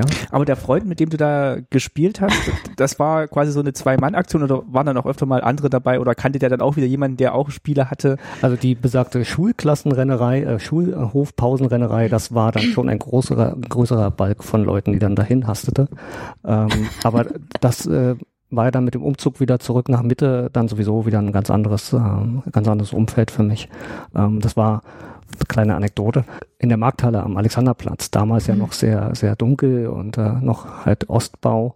Ähm, meine Schule war direkt dahinter und in den Hofpausen gab's die Möglichkeit, da halt sich, weiß ich nicht, was man sich da gekauft hat. irgendwas, irgendwas Ungesundes. Süßigkeiten. Und ähm, da stand dann auch wahrscheinlich im, im Westen gar nicht mehr so ähm, vielleicht sogar schon ausrangiert, da war auch schon vier Jahre alt zu dem Moment, ein Outrun äh, Sit-Down-Kabinett. Äh, und ich habe da mega große Augen gemacht, weil meine ähm, bisherige Erfahrung war, was Arcade anging, halt frühe 80er, wie gesagt, Weihnachtsmärkte und Polyplay. Und ähm, ansonsten der Heimcomputerbereich, C64, Amiga. Und ähm, und dann stand da auf einmal dieser, dieser doch recht noch aktuelle Westautomat mit seiner beeindruckenden Technik, mit diesem Sprite-Scaling, wie die Autos und die Bäume und die Palmen sind es ja in dem Fall im ersten Level. Palmen äh, sind auch Bäume. Palmen sind auch Bäume und die, die rasen auf einen zu und es ist so, so dynamisch und in so einer, ähm, in so einer Affengeschwindigkeit. Ich war, ich war echt beeindruckt und, ähm, und auch ernüchtert, weil sowas war halt auf dem Heimbereich gar nicht möglich mhm. zu der damaligen Zeit. Ich frage mich, äh, man konnte man die eigentlich auch mit Knöpfen oder so überlisten, diese Westautomaten, oder? Spannende Frage. Also ich wüsste nicht, also ich habe es nicht gewusst. Ihr habt ehrlich war, gespielt. Ich habe ehrlich gespielt. Ich, ähm, ehrlich gespielt, indem ich nicht gespielt habe, weil ich keine Kohle dafür hatte. Einfach eher zugeguckt und den Attraction Mode begeistert zugesehen. Ähm, aber dieses ehrliche Spielen, da kommen wir ja nachher auch nochmal beim Polyplay sicher drauf zu sprechen. Ich war auch einer derjenigen, die nicht wussten, dass man da ein Pfennigstücke reinkicken konnte mit einer mit einem äh, großen Kraftaufwand und damit diesen Münzprüfer überlisten. Bei mir waren es wirklich dann 50 Ostpfennig und ich glaube, meine mein Taschengeld waren zwei Ostmark die Woche. Und mhm. ich habe den Polyplay aus dem Grund auch nicht aufgespielt. Also mhm. einmal die Woche vier Spiele und dann war es. Dann wäre es weg gewesen, ja. Dann war es rum. Ja. Wie habt ihr denn dann dieses Hobby quasi mhm. in einen. Beruf verwandelt. Also wa was hat euch dann halt nicht losgelassen? Hm. Also bei mir war dieses Eintauchen in, in, in diese bunten Pixelwelten ähm, so spannungsgeladen, dass ich, dass ich davon nicht mehr loskam. Und ich habe das zum, doch zum Mittelpunkt meines Lebens auch relativ schnell gemacht. Ich habe sehr, sehr viel gespielt und ähm, mich auch mit der, mit der Technik dahinter auseinandergesetzt, so gut es halt mir möglich war. Und ähm, meine Mutter hat zu Ostzeiten Gebrauchsgrafik ähm, studiert und hat freischaffend äh, gearbeitet. Insofern bin ich halt zwischen Farbtöpfen äh, aufgewachsen und dieser Umgang mit, mit, ähm, mit gestalterischen Dingen äh, hat mich auch sehr gereizt und ähm, in Bezug aufs Computerspiel insbesondere. Und so habe ich dann relativ schnell wissen wollen, wie macht man denn solche, solche Grafiken am, am Computer. War für dich dann schon früh klar, dass das auch so einen kulturellen Aspekt hat. Also die DDR hat ja dann versucht, tatsächlich auch über diese spielerische. Gar nicht bei mir. Also bei mir war es eher die Faszination äh, am Spiel selbst und ähm, die Möglichkeit abzutauchen, ne? den, den Alltag äh, vor der Tür zu lassen und meine eigenen Welten zu, zu haben, in denen ich mich bewege. Das war für mich so die, die, äh, der Hauptansporn, sich damit auseinanderzusetzen oder ähm, zu spielen. Ja. Was wurde mhm. euch denn da in dem ähm, Einführung in die sozialistische Produktion gesagt, warum das jetzt, äh, warum jetzt hier ein Computer steht und ihr damit euch beschäftigen müsst? Du willst sicher darauf hinaus, dass der Osten das sehr ähm, gefördert hat. In den 80ern gab es zumindest diese Bestrebung, da irgendwie ja. jetzt äh, ein Feld zu finden, auf dem man dann gleich ziehen kann es, mit dem Westen. Wenn es so war, dann ist es mir entweder nicht aufgefallen oder diejenigen, die dafür verantwortlich waren, haben ihren Job nicht gut gemacht in Bezug auf äh, das, was sie da eigentlich machen sollten. Haben die nicht geglüht und gesagt, hier, guck mal, das ist hier die Zukunft unseres Landes. nee, das war ja auch äh, Einführung in die sozialistische Produktion 88. Wahrscheinlich haben die Leute selbst ihre Westcomputer zu Hause gehabt und waren nicht mehr so ähm, ähm, mit, mit Glühen äh, dabei, was so hm. die, die Technik anging, die dort in den Schulklassen stand. Kann ja. ich mir vorstellen weil mein Vater tatsächlich, der war ja Lehrer zunächst für Mathe, Physik und ähm, es war, glaube ich, dann schon vor dem Ausreiseantrag, wo er dann mit ja mit diesem Schulsystem dann nicht mehr so so so klar kam und hm. hat dann tatsächlich auf dieses Pferd gesetzt und sich äh, autodidaktisch halt ähm, zum Programmierer dann hm. ausgebildet. Was was wie er sagt tatsächlich zu dem Zeitpunkt äh, ein guter Schritt war, weil eben die Entwicklung in Ost und West dann noch sehr parallel ja, hätte ich mal machen sollen. Ne? Als Programmierer hätte ich jetzt äh, wahrscheinlich schon äh, ein Wochenendhäuschen mir finanzieren können. Ja, also Berlin äh, gar kein Problem. Ja, ja. aber habe ich leider nicht gemacht. Ich bin eher auf die Grafikschiene gegangen, habe dann erstmal einen Standard ähm, ähm, Ausbildungsberuf gelernt, äh, Offsetdruck und habe mich in, von der Seite der Gestaltung genähert. Und ähm, am, am Rechner selber waren es halt die, die Klassiker wie Deluxe Paint auf dem Amiga, wo man halt angefangen hat äh, zu malen und zu pixeln und ähm, hm. war dann aktiv in der Demoszene und habe da halt äh, Schriften äh, ja, gezeichnet, Buchstaben für Buchstaben, so hat man es ja damals gemacht. Kannst du mal kurz erklären, für die es nicht wissen, was Demoszene ist? Demoszene, ja.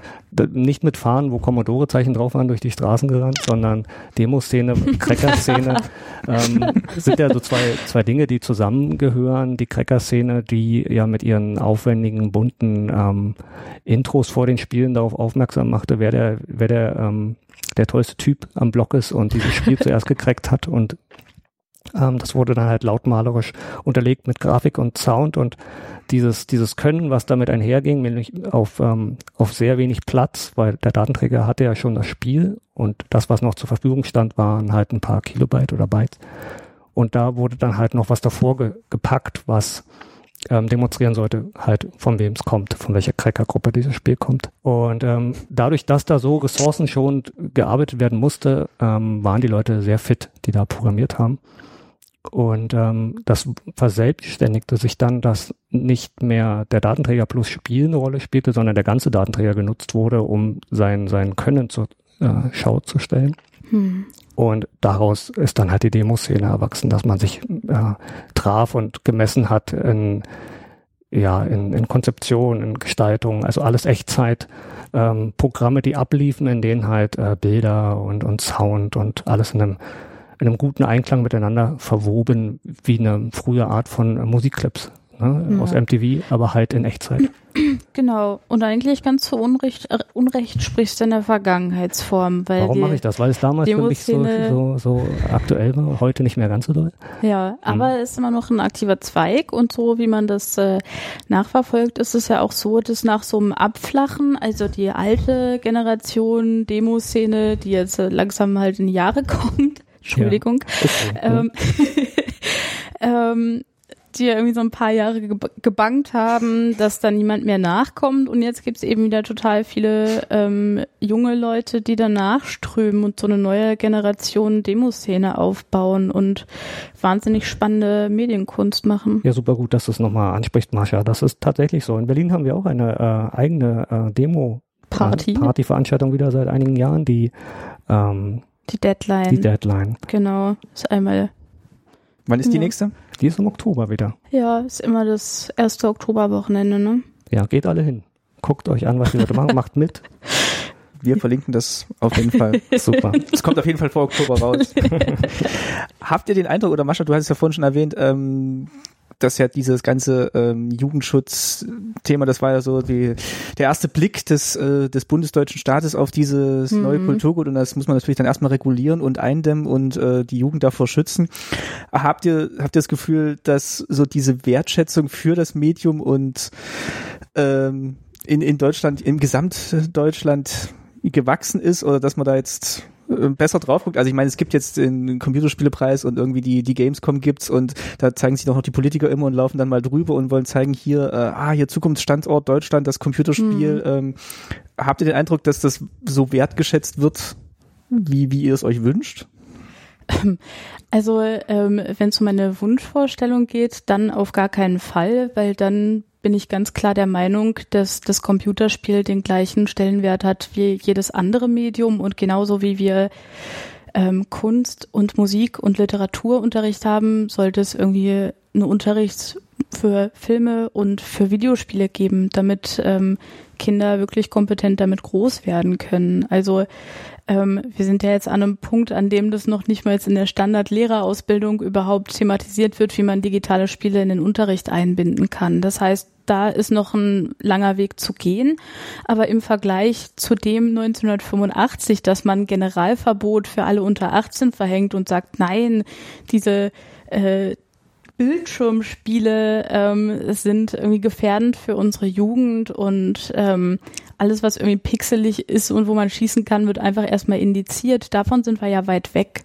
Ich glaube, wir sind auf einem guten Weg zu dem, was meine Wunschvorstellung ist. Und das zeigen ja auch zum Beispiel ähm, Dinge wie das, ähm, das neue Urteil, dass die Sozialadäquanzklausel mhm. ähm, mittlerweile auf Computerspiele angewendet werden kann. Das heißt, die Sozialadäquanzklausel sagt ja, dass zum Beispiel Hakenkreuze im äh, geschichtsdidaktischem, künstlerischem ähm, Kontext gezeigt werden dürfen. In Computerspielen war das bisher nicht der Fall, aber dadurch, dass wir jetzt die Sozialadäquanzklausel auf Computerspiele anwenden können, haben wir einmal einen Präzedenzfall, der sagt, ja, das hier ist wertvolle Kunst und dass es eben kein äh, Schund für Jugendliche mhm. mehr ist, die irgendwie ähm, sich die Zeit mit sinnlosem Krempel vertreiben, sondern das ähm, zumindest in Teilen der Gesellschaft als Kunst anerkannt wird, ist ein, ist ein guter Schritt. Aber ich nehme es auch so wahr, also dieses Beispiel gerade mit den, mit den Hakenkreuzen in Spielen wie, hm. wie Wolfenstein oder jetzt auch Indiana Jones vielleicht auch rück, rückwirkend, ja. ist natürlich das plakative Beispiel, aber die Aussage, die dahinter hängt, ist tatsächlich, genau. dass Computerspiele jetzt eben auch als Kulturgut mhm. gewertet werden können und deswegen quasi solche ja. äh, Symbole, wenn sie halt einen inhaltlichen Bezug haben oder eine Aussage treffen, verwendet werden können. Also die, die, die mhm. spannende Aussage Aussage an diesem Urteil ist tatsächlich, dass Computerspiele jetzt gleichbedeutend gestellt werden mit anderen kulturellen ja. Gütern wie ja. Filmen und, und Büchern und, und Bildwerken. Genau, ja. Aber ja. Also fand ich jetzt tatsächlich auch interessant, weil ich eben auch groß geworden bin, gerade so mit, mit so Spielen wie ähm, ja, Indiana Jones und letzte Kreuzzug, mhm. wo man sich dann auch fragt, wenn man den Film gesehen hat, warum ist das Symbol dann anderes und vor allen Dingen so, so ähm, schlecht retuschiert. Ich erinnere mich also noch ein schwarzer Kreis einfach, ja. Ja, genau, ein Viereck, ne? Und dann diese Diskussion mit der Bundesprüfstelle für ähm, jugendgefährdete Schriften und der Frau Momsen, die dann, mhm, äh, ja. also die war in allen Medien oder in allen Computerspielemedien mhm. war die dann immer präsent und das war dann immer so der äh, der Antagonist, den dann äh, die Spieleszene dann so ein bisschen beäugt hat und was was werden sie diesen Monat indizieren und darf der Test ja, noch veröffentlicht ja. werden und dieses Ringen um äh, äh, was ist jetzt noch erlaubt und natürlich erhöht es dann immer noch die ähm, äh, die Begeisterung für ein Spiel, wenn es jetzt verboten wurde oder indiziert ja. wurde. Und oder man hat es gar nicht mitbekommen, ne? Da wurde ja, ja, vom Stand weg alles weg. Äh, ja, manchmal auch Zeitschriften. Gerade Anfang der 90er so ähm, ganz ähm, ganz eigenartige Entscheidungen wurden da getroffen. so dass wir auf der Suche nach Spielen äh, für Sonderausstellungen immer mal wieder an den Punkt kommen, wo wir uns sagen, Moment, das ist wirklich indiziert worden damals? Das, das kann ich jetzt nicht glauben. Da müssen wir selbst recherchieren. Und dann ist es wahrscheinlich so ein Fall aus den frühen 90ern, wo, mhm. wo sehr, sehr ähm, hart geschwungen wurde. Ja. Wir haben es jetzt leider nicht mitgekriegt, wie es in der DDR verlaufen wäre, wenn da die Spieleszene so ein bisschen größer ja. geworden wäre. Aber ich glaube, da wäre ein ähnliches äh, Modell dann auch erwachsen, wahrscheinlich noch viel, viel strikter. Das denke ich auch, ja. Mhm. Also wo dann wirklich das, der ganze Spaßfaktor ähm, oder die, die künstlerische Beschäftigung sehr stark eingeschränkt gewesen wäre, weil da halt dieses Medium dann doch eher auf ja, Kybernetik programmieren ja. in, genutzt werden sollte. Genau, das, genau diesen Fall gibt's ja zum Beispiel auch am Polyplay, dass es da so einen Space Invaders Klon gab, der für den Automaten entwickelt wurde und sich da Leute aktiv dagegen gestemmt haben, weil es tatsächlich ein Kriegsszenario darstellt und man das eben nicht auf dem Ost-Videospielautomaten mhm. haben wollte. Das heißt, da sieht man schon ganz deutlich in den Anfängen dieser äh, Videospielgeschichte in der DDR, dass es da sofort ideologische Konflikte gab, äh, wo man wirklich ähm, Aber Hirsche schießen ging. Ja, Hirsche schießen war. Äh das, das haben wir tatsächlich selber. Das war eins von den Spielen, die wir selber programmiert haben an diesem äh, Rechner, den mein Papa mal übers ja. Wochenende mit hatte, äh, wo man dann ähm, dieses Hirschjagdspiel programmieren ja. konnte. Wir können aber gerne dazu überleiten, äh, auf ja. diesen Polyplay mal zu sprechen zu kommen, bevor wir gleich runtergehen. Ähm, kann einer von euch einen kurzen Abriss geben, was genau dieser Polyplay war und wie der äh, in Existence kam? Ähm, ja, gerne. Der Polyplay ähm, ist der einzige in der DDR produzierte Videospielautomat. Der wurde ab 1985 ausgeliefert und im, äh, wie heißt das Kombinat nochmal? Im, ähm, ja, das ist doch diese wunderschöne, diese wunderschöne ich Metall, auch gerade. Ich kann mir so schlecht äh, diese Kombinatsnamen merken, weil das ein so ja fremder Duktus für mich ist. Das fängt immer an mit VEB äh, VEB Polytechnik Karl-Marx-Stadt. Genau. genau. Da wurde der gefertigt, aus allem, was die DDR so zu bieten hatte und war dann eben ein Spielautomat und zwar nicht so einer, wie man den jetzt von Pac-Man oder Space Invaders kennt, dass wir ein Spiel auf einem Automaten haben und der schön designt ist. Das war einfach nur Presssparen und oben eine kleine Leuchtschrift, äh, auf der dann Polyplay steht da ist ein Fernseher drin und dann kann man eins von acht Spielen auswählen. Den gab es ab 1985 und der wurde vor allem in Freizeitzentren, äh, Clubs und Gedöns, überall, wo Öffentlichkeit guten Zugang dazu hatte, aufgestellt und für 50 Pfennig konnte man mhm. den dann spielen. Genau. Sollte zeigen, dass auch der Osten ähm, äh, kräftig dabei ist in Sachen Mikroelektronik. Ich wollte gerade genau. fragen, warum dann so diese, warum er das dann jetzt so in die Masse gedrückt hat. Ähm, ja. Weil man dann auch zeigen wollte, man, man, man hält hier mit und äh, ich glaube, die Technik dahinter war gar nicht so. Die Technik war relativ simpel, ne? basiert auf einem ähm, Z80-Nachbau und ähm, der Fernseher, also jetzt habe ich es ja schon vorweggenommen, schade. Der Monitor, der dort drin äh, steckt, ist ja eigentlich ein äh, Fernseher, ähm, ein RFT-Kolomat. Äh, meine Mutter hatte den kurz vor der Wende noch ganz stolz nach Hause geschleppt. Ähm, als Fernseher dann? Als Fernseher. Und derselbe wurde dann ähm, verbaut in diesem ähm, in diesem äh, Presssparenkasten. Ne? Und das sieht man auch ganz wunderbar, wenn man vor dem Gerät steht, ist der Bildschirm nach links verschoben und äh, rechter Hand ist diese Plakette. Und man könnte jetzt denken, diese Plakette ist deswegen da angebracht, um zu signalisieren, hier, was bin ich, wo spiele ich dran, aber eigentlich verdeckt diese Plakette ähm, noch die Eigenschaften des Fernsehers, der drin steckte. Der hatte nämlich rechter Hand diese Bedienfelder für Kanäle und, und Farbe und Regler und ähm, wurde so mehr oder weniger in diesen Automaten reingebaut. Also der, Ganz schön der, gewitzt. Gewitzt, ja, aber auch irgendwie ähm, zeigt doch sehr gut, wie der Osten funktioniert hat. Ne? Da wurde der fertig produzierte Fernseher genommen und wieder rückgebaut, um in den Automaten hineinzupacken. Mhm. Ja? Also ich habe gelesen, dass diese die, der Polyplay wurde ungefähr 2000 Mal gebaut und ich habe gelesen, dass die ähm, dass das ähm, VEB Polytechnik Karl-Marx-Stadt, wo der gebaut wurde, dass die ordentlich Ärger bekommen haben, weil auf einmal einfach, das war ja eine ganz geheime Sache und diese zwölf Leute, die den Polyplay konzipiert und dann gebaut haben, mussten Verschwiegenheitserklärungen unterschreiben und so weiter, weil davon nichts an die Öffentlichkeit sollte. Und dann sind auf einmal 200, äh, 2000 von diesen Fernsehern äh, abgezwackt worden, die eigentlich ja für Privathaushalte hm. gedacht waren. Und dann hat es ordentlich äh, Ärger gegeben und ähm, das ja. war, deswegen war meine Mutter auch so stolz, dass sie überhaupt einen bekam. Ne? Da war Notstand, die waren alle verbaut im Polyplays. Weil mit Fernsehen kriegt man die revolutionären Massen dann erstmal noch beruhigt und jetzt, Ja. wenn dann 2000 fehlen, also hat quasi die, die Produktion des Polyplay dann so den Untergang der DDR, So war's. weil, Oh weil, keine, weil keine Fernseher produziert werden konnten. Die schrecklichen Videospiele. Ähm, nee, da würde ich sagen, gehen wir mal runter und gucken uns den an. Ähm, ich bedanke mich erstmal hier oben bei Mascha und Philipp und Sehr wir, gerne. Gern. wir schalten jetzt um auf das mobile Setup und äh, gehen mal runter. Okay.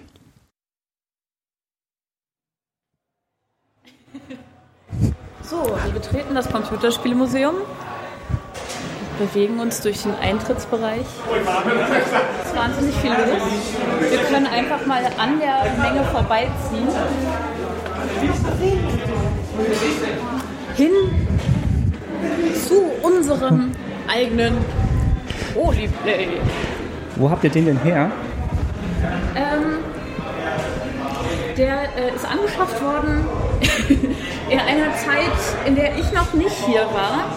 Ich habe mal eine Geschichte gehört, dass der von einem der Spender, der soweit ich weiß anonym ist, hat den gerettet ähm, aus dem SEZ tatsächlich. Also das Sport- und Erholungszentrum hier oben an der Landsberger, das ist ja gar nicht so weit von uns. Und da standen zu DDR-Zeiten mehrere, also ich glaube 10 bis 15 Stück von den Polyplays. Das ist jetzt tatsächlich einer von den 2000 Geräten. Einer von den 2000, ja. Okay, und was kann man denn jetzt hier, also wir können vielleicht beschreiben, da ist dieser, dieser Fernseher eingelassen Genau. Und dann äh, leuchtet das oben schön bunt, da steht Polyplay drauf. Rechts an dem Fernseher ist die Plakette, die verdeckt, dass das eigentlich ein Fernseher ist. Genau. Und dann hat man diese Pressspanverkleidung, da ist dann ein, naja, wie nennt man es? Ähm, da ist ein Joystick drin. Joystick, ja. Äh, und Der, der ja interessanterweise gar nicht wie ein West-Joystick konzipiert war. Ne? Diese ganze äh, Armatur, soweit ich weiß, kommt aus dem ähm, Buchungsmaschinenwerk. Und die Technik, die da benutzt wurde, ist doch sehr industriell, sehr, sehr, ähm, ja, robust. ja, man hat halt das genommen, was da Ja. war. Ne? das sieht jetzt auch sehr nach Schrankwand so ein bisschen aus. Ja, das Also, hören wir leider oft und ähm, dadurch, dass der, ich glaube, der Bau dafür kam ja aus dem Möbelkombinat. Das heißt, das wäre ein Schrank geworden, wenn es kein Polyplay geworden wäre. Also der Automaten hat den, äh, die DDR gleich ähm, in zweierlei Hinsicht zu Fall gebracht. Einmal, dass die Fernseher fehlten als ähm, Zuckerbrot und es fehlte auch noch die, das nötige Mobiliar Die ne, für die. Haushalte. um den Fernseher aufzustellen. Genau. Genau. Und ähm, vom Polyplay gab es insgesamt drei unterschiedliche Varianten. Unseren erkennt man als die zweite Variante, weil er eben schon diesen Joystick hat, mit dem man dann auch die unterschiedlichen Spiele, die hier zur Verfügung stehen, auswählt. Beim ersten war es nämlich noch so, dass man keinen Joystick hat, mit dem man durch die Auswahl acht unterschiedlicher Spiele fährt, sondern man hatte acht Knöpfe. Und Ah, für Spiele okay. 1 hat man Knopf 1 gedrückt und so weiter und so fort. Bei uns ist das schon eine kleine Nummer moderner. Ist schon die 2-0. So wie er hier steht, so habe ich ihn auch in Erinnerung aus, meinem, ähm, aus meiner Kindheit. Die acht Spiele sind aber gleich geblieben oder gab es da nochmal Veränderungen? Das ist eigentlich eine ganz spannende Geschichte, weil es gab ja Pläne, den weiterzuentwickeln und andere Spiele darauf zu bringen. Unter anderem eben sowas wie ein Space Invader Klon, der dann, ähm, weil sie kein Kriegsspiel wollten, zu so einem ähm, Setting mit Wolken, aus denen es heraushagelt geworden ist. Und das ist nicht alles dann nicht mehr so richtig realisiert worden. Dann kam eben auch die Wende und das wurde überhaupt alles nicht weiter bearbeitet. Aber ähm, man hat zum Teil eben in den Automaten beschriebene EPROMs gefunden, auf denen diese Spiele drauf waren. Und man hat eben, man findet Spuren dieser Spiele, ohne dass es sie jemals richtig gab. Und das finde ich wahnsinnig spannend. Ja, ja. Die Spiele, die wir jetzt hier haben, sind ähm, Hirschjagd, Hase und Wolf, Abfahrtslauf, Schmetterlinge, Schießbude, Autorennen, ein Merkspiel und Wasserrohrbruch. Ja.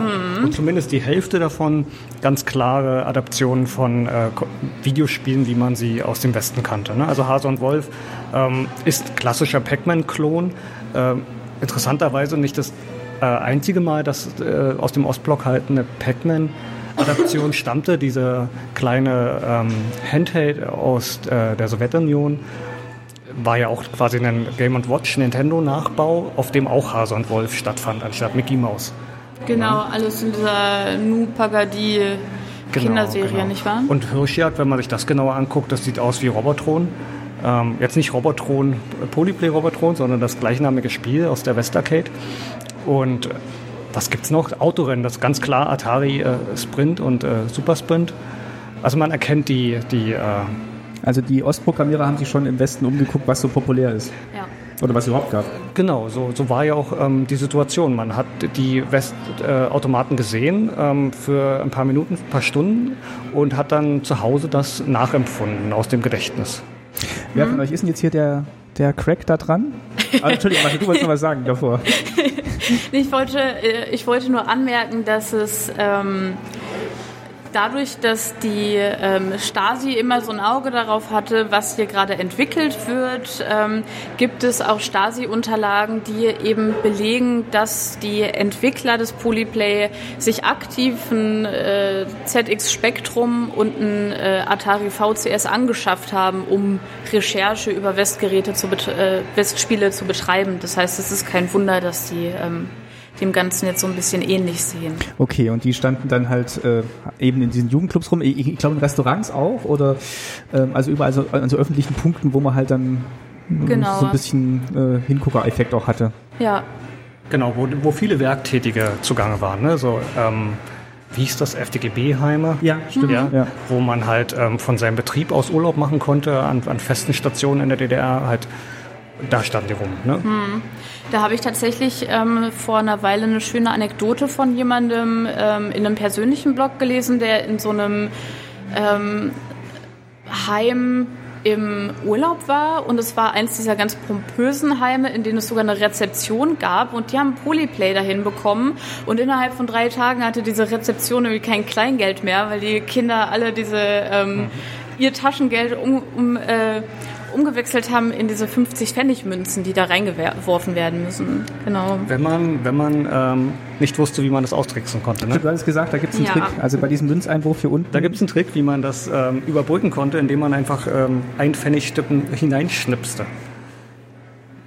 Das heißt, es, äh, also muss es mit bisschen äh, Schmackes da, da so durchflicken, damit der Einwurf nicht erkennt. Genau, da sind ja so, ein- so sagt man, äh, zwei Münzprüfer drin, also eine Münzdurchmessung und eine Münzdickenprüfung. Und beides konnte man überlisten, indem man da halt mit Kraft etwas hineindrückte. Ja. Aber hier geht's ohne. Hier geht's ohne. Wie alle unsere Arcades natürlich kann man hier spielen, ohne Geld reinzustecken. Das heißt, Genau. einer von euch darf jetzt mal hier äh, Oh, vielleicht auch ein bisschen Sound erzeugen. Ähm, ich spiele wahnsinnig gerne Abfahrtslauf. Das ist ja so ein Geschicklichkeitsding. Ich bin ein kleiner Skifahrer und. Achso. Ups. Nein, kein Probelauf. Ich fange gleich richtig an. Und muss jetzt einfach nur hier durch diese Ziele durch. Der Sound tut sein Übriges, treibt mich ordentlich an. Wir haben darüber im Vorfeld gar nicht gesprochen, was Marsha jetzt als liebstes Spiel hier am Automaten hat. Aber witzigerweise war auch Ab äh, Abfahrtslauf das Spiel, was mich damals doch ähm, am, am meisten beeindruckt hat auf dem Automaten. Vielleicht auch wegen der Geschwindigkeit. Ja, man muss halt wahnsinnig schnell reagieren können. Und ach, man ist auch sehr schnell frustriert. Das ist ein bisschen wie bei Pac-Man, dass man immer denkt, ach, jetzt hab, jetzt hab ich es versaubeutelt. Aber ich habe es geschafft. Ich habe drei, 673 Punkte geholt. Bei, bei Abfahrtslauf Oh, finde ich es besonders danke spannend. für die Ablenkung. Das Spannende für mich bei Abfahrtslauf ist auch, dass der, der Skifahrer, der hinterlässt ja so eine Spur im Schnee. Ne? Der Schnee ist zwar schwarz ja. und die Spur ist weiß, aber diese, dass, dass man etwas auf dem Bildschirm hinterlässt mit seiner eigenen ähm, Steuerung, das, das ist, glaube ich, das, was mich damals auch so sehr fasziniert hat. das heißt, sobald du die äh, Markierung verlässt oder nicht durch die Tore gefahren bist, dann ist es vorbei. ja, genau. Ich muss immer brav durch die Tore fahren. Und die Breite, von Level zu Level verändert sich die Breite dieser Tore. Jetzt habe ich zweimal verloren, jetzt habe ich hier so fast fünf Meter breite Tore und schaffe es trotzdem noch nebenher Ah, okay, zu äh, fahren. da passt sich dann auch ein bisschen der Spielweise es, an. Jetzt ist es sechs Meter breit. Ganz am Anfang war es viel, ja, naja, ist gerade sehr generös, weil ich sehr schlecht bin. Aber doch gleich äh, relativ schnell, ne? Also die Musik Ja. zieht dann relativ schnell an. ja. Das sieht doch ein bisschen aus wie ein Lego-Männchen. Vielleicht fand ich deswegen auch toll, weil ich kein Lego hatte und dann Oh. Lego spielen konnte. Noch kurz vorm Ziel. Also ich finde es schön, dass man der Figur nicht ansieht, ob sie männlich oder weiblich ist. Und Ähm, Dann darf der Philipp vielleicht auch noch sein äh, Lieblingsspiel noch mal kurz spielen. Das war tatsächlich, also ich, ich hatte es mir jetzt tatsächlich ein bisschen, also noch rudimentärer vorgestellt. Ja. Also das es heißt, sah du bist schon jetzt okay aus. positiv beeindruckt Ich bin vom eigentlich positiv, ich bin eigentlich positiv überrascht, ja, tatsächlich, ja. Schön. Ähm, ich glaube, am, am, am liebsten mag ich die Schießbude. Die ist ja auch eine Adaption eines äh, ähm, West-Arcade-Klassikers nam- namens äh, Karneval. Und das Witzige ist, wenn man bei Schießbude, man, man kennt es ja vom Rummel, oder ich kannte das als Kind vom Rummel mit den Luftgewehren, dass man halt auf Ziele schießt. Das gibt's immer noch, oder? Das gibt's immer noch bestimmt. Und dieses Mac, Mac, Mac, Mac sind halt die Enten, die dann irgendwann lebendig werden und auf einen zukommen. ähm, klingt ähm, martialisch, ist es aber gar nicht. Ist alles in einem wunderbaren Comic-Stil gehalten. Ja. Und wenn du die Ente nicht triffst, dann greift sie dich an. Wenn man die Ente nicht trifft, dann klaut sie mir Munition. Munition ne? Ich glaube fünf Stück. Und wenn meine Munition aus ist, insgesamt, dann ist vorbei. Ja. Und im Prinzip kann man es unendlich spielen, wenn man richtig gut ist. Am Ende gibt es nur noch Enten. Habe ich selber nie gesehen. Ja. Und jetzt mal für die Zuhörer, die das alles nicht sehen, neben den Enten gibt es auch noch blaue Luftballons und rote Gänseblümchen, die man abschießen kann. Genau.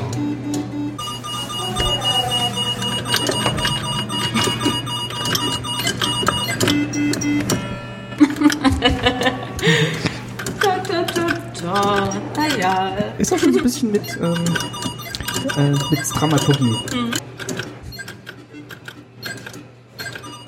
Weißt du, wenn du die Blumen triffst, was passiert dann? Das ist auch Punkte, oder? Genau. Da ist die Ente, die die Munition frisst, ganz deutlich zu sehen. Und Da kommt schon die nächste. Aber die hast du gebrochen. warum Enten äh, Munition fressen, das, naja. Ich glaube, bei den ganz frühen äh, Arcade-Spielen darf man nicht so sehr nach der Logik fragen. so, jetzt noch die Hirschjagd. Keine Munition mehr, die Ente hat alle aufgefressen. Und jetzt aber Hirschjagd. Der davonlaufende Hirsch soll verfolgt und erlegt werden. Dafür stehen zehn Schuss zur Verfügung. Ein Schuss, der den Hirsch trifft, wird nicht abgezogen. Etwa alle 15 Sekunden, hier ist übrigens ein Ja, Rechtschreibfehler Etwa alle drin, 15 Sekunden.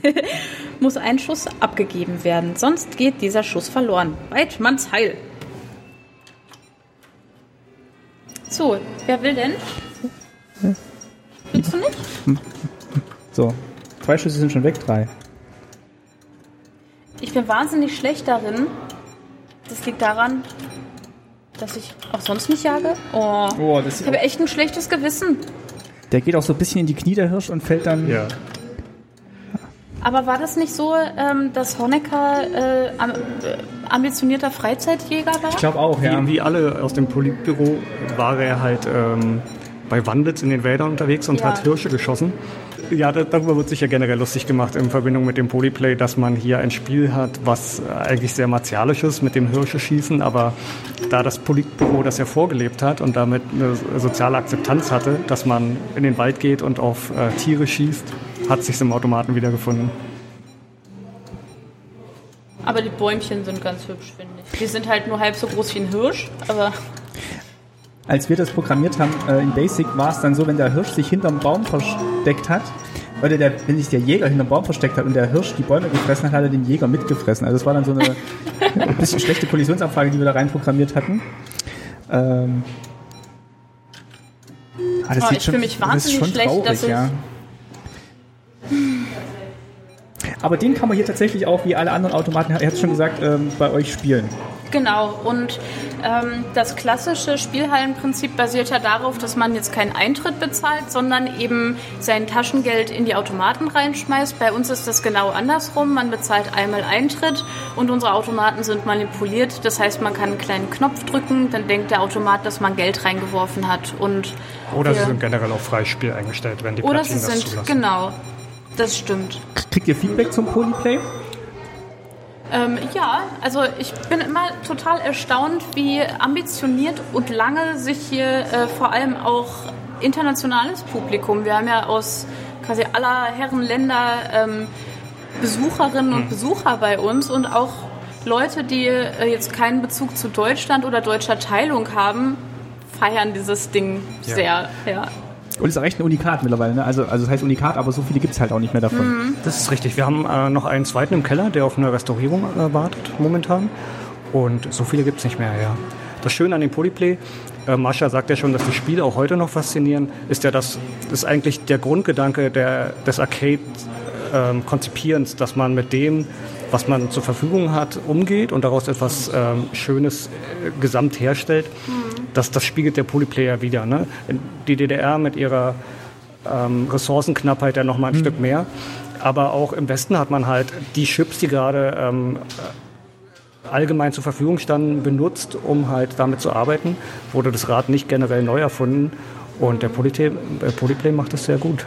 Ja, und ja, für uns eben auch vor allem hier im Bereich, wo eine Dauer Dauerausstellung situiert ist, ähm, überhaupt äh, weltweit, wo werden Videospiele entwickelt und so weiter. Da vorne haben wir gleich den Bereich Jugendschutz und es ist immer wieder wahnsinnig spannend, ähm, dass in dem gleichen Jahr, in dem die Bundesrepublik sagt, nee, das verbieten wir generell in der DDR, quasi der erste Polyplay einfach hingestellt Stimmt, wird und man das aktiv, ja. äh, aktiv forciert, während die Bundesrepublik einfach sagt, nee, nee, Generalverbot. Und ähm, es ist auch einfach für mich irgendwie immer wieder spannend zu sehen, wie unterschiedlich man eben an Spiele herangehen kann und was wir dafür vielleicht auch für einen eigenen Blickwinkel auf Videospiele lernen können und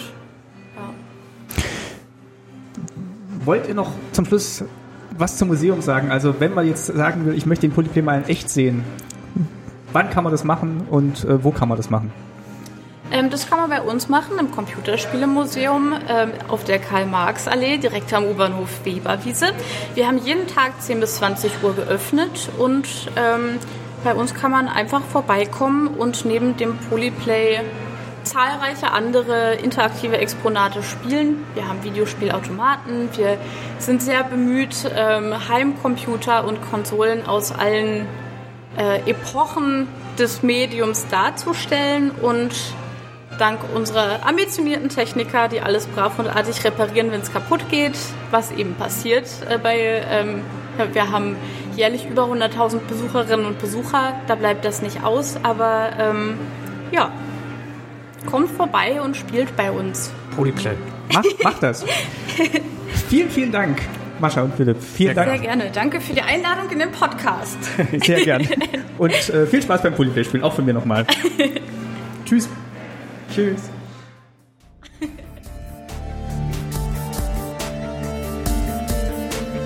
Wer noch mehr über den Polyplay erfahren möchte, dem empfehle ich den Katalog zur Ausstellung Gameskultur in Deutschland 20 Meilensteine des Computerspielemuseums. Darin gibt es einen Artikel von Jens Zirpins, der im Besonderen auf die Rolle der Stasi bei der Entwicklung des Polyplay eingeht. Wir sind aber nun am Ende angekommen dieser Folge von Staatsbürgerkunde. Danke, dass ihr zugehört habt. Kommentiert und teilt diese Folge, wo immer ihr mögt. Und wie eingangs erwähnt, freue ich mich auch über eure finanzielle Unterstützung für die zukünftigen Folgen von Staatsbürgerkunde. Danke auch noch einmal an der Stelle ans DDR-Museum Berlin. Schaut wie gesagt mal in deren Online-Objektdatenbank und im Blog vorbei. Ist fast wie ein kleiner Museumsbesuch von zu Hause aus. Aber nur fast. Ich bedanke mich außerdem bei meinen Gästen Mascha Tobe und Philipp Frei vom Computerspielemuseum und René Meyer für ihre Geschichten und ihre Zeit. Ebenso bedanke ich mich bei Shiva Go für das Cover und Wolfgang Wörle für das Titelstück Ambient One. Schon bald geht's weiter mit Staatsbürgerkunde hier. Bis dahin wünsche ich euch eine gute Zeit. Tschüss, euer Martin.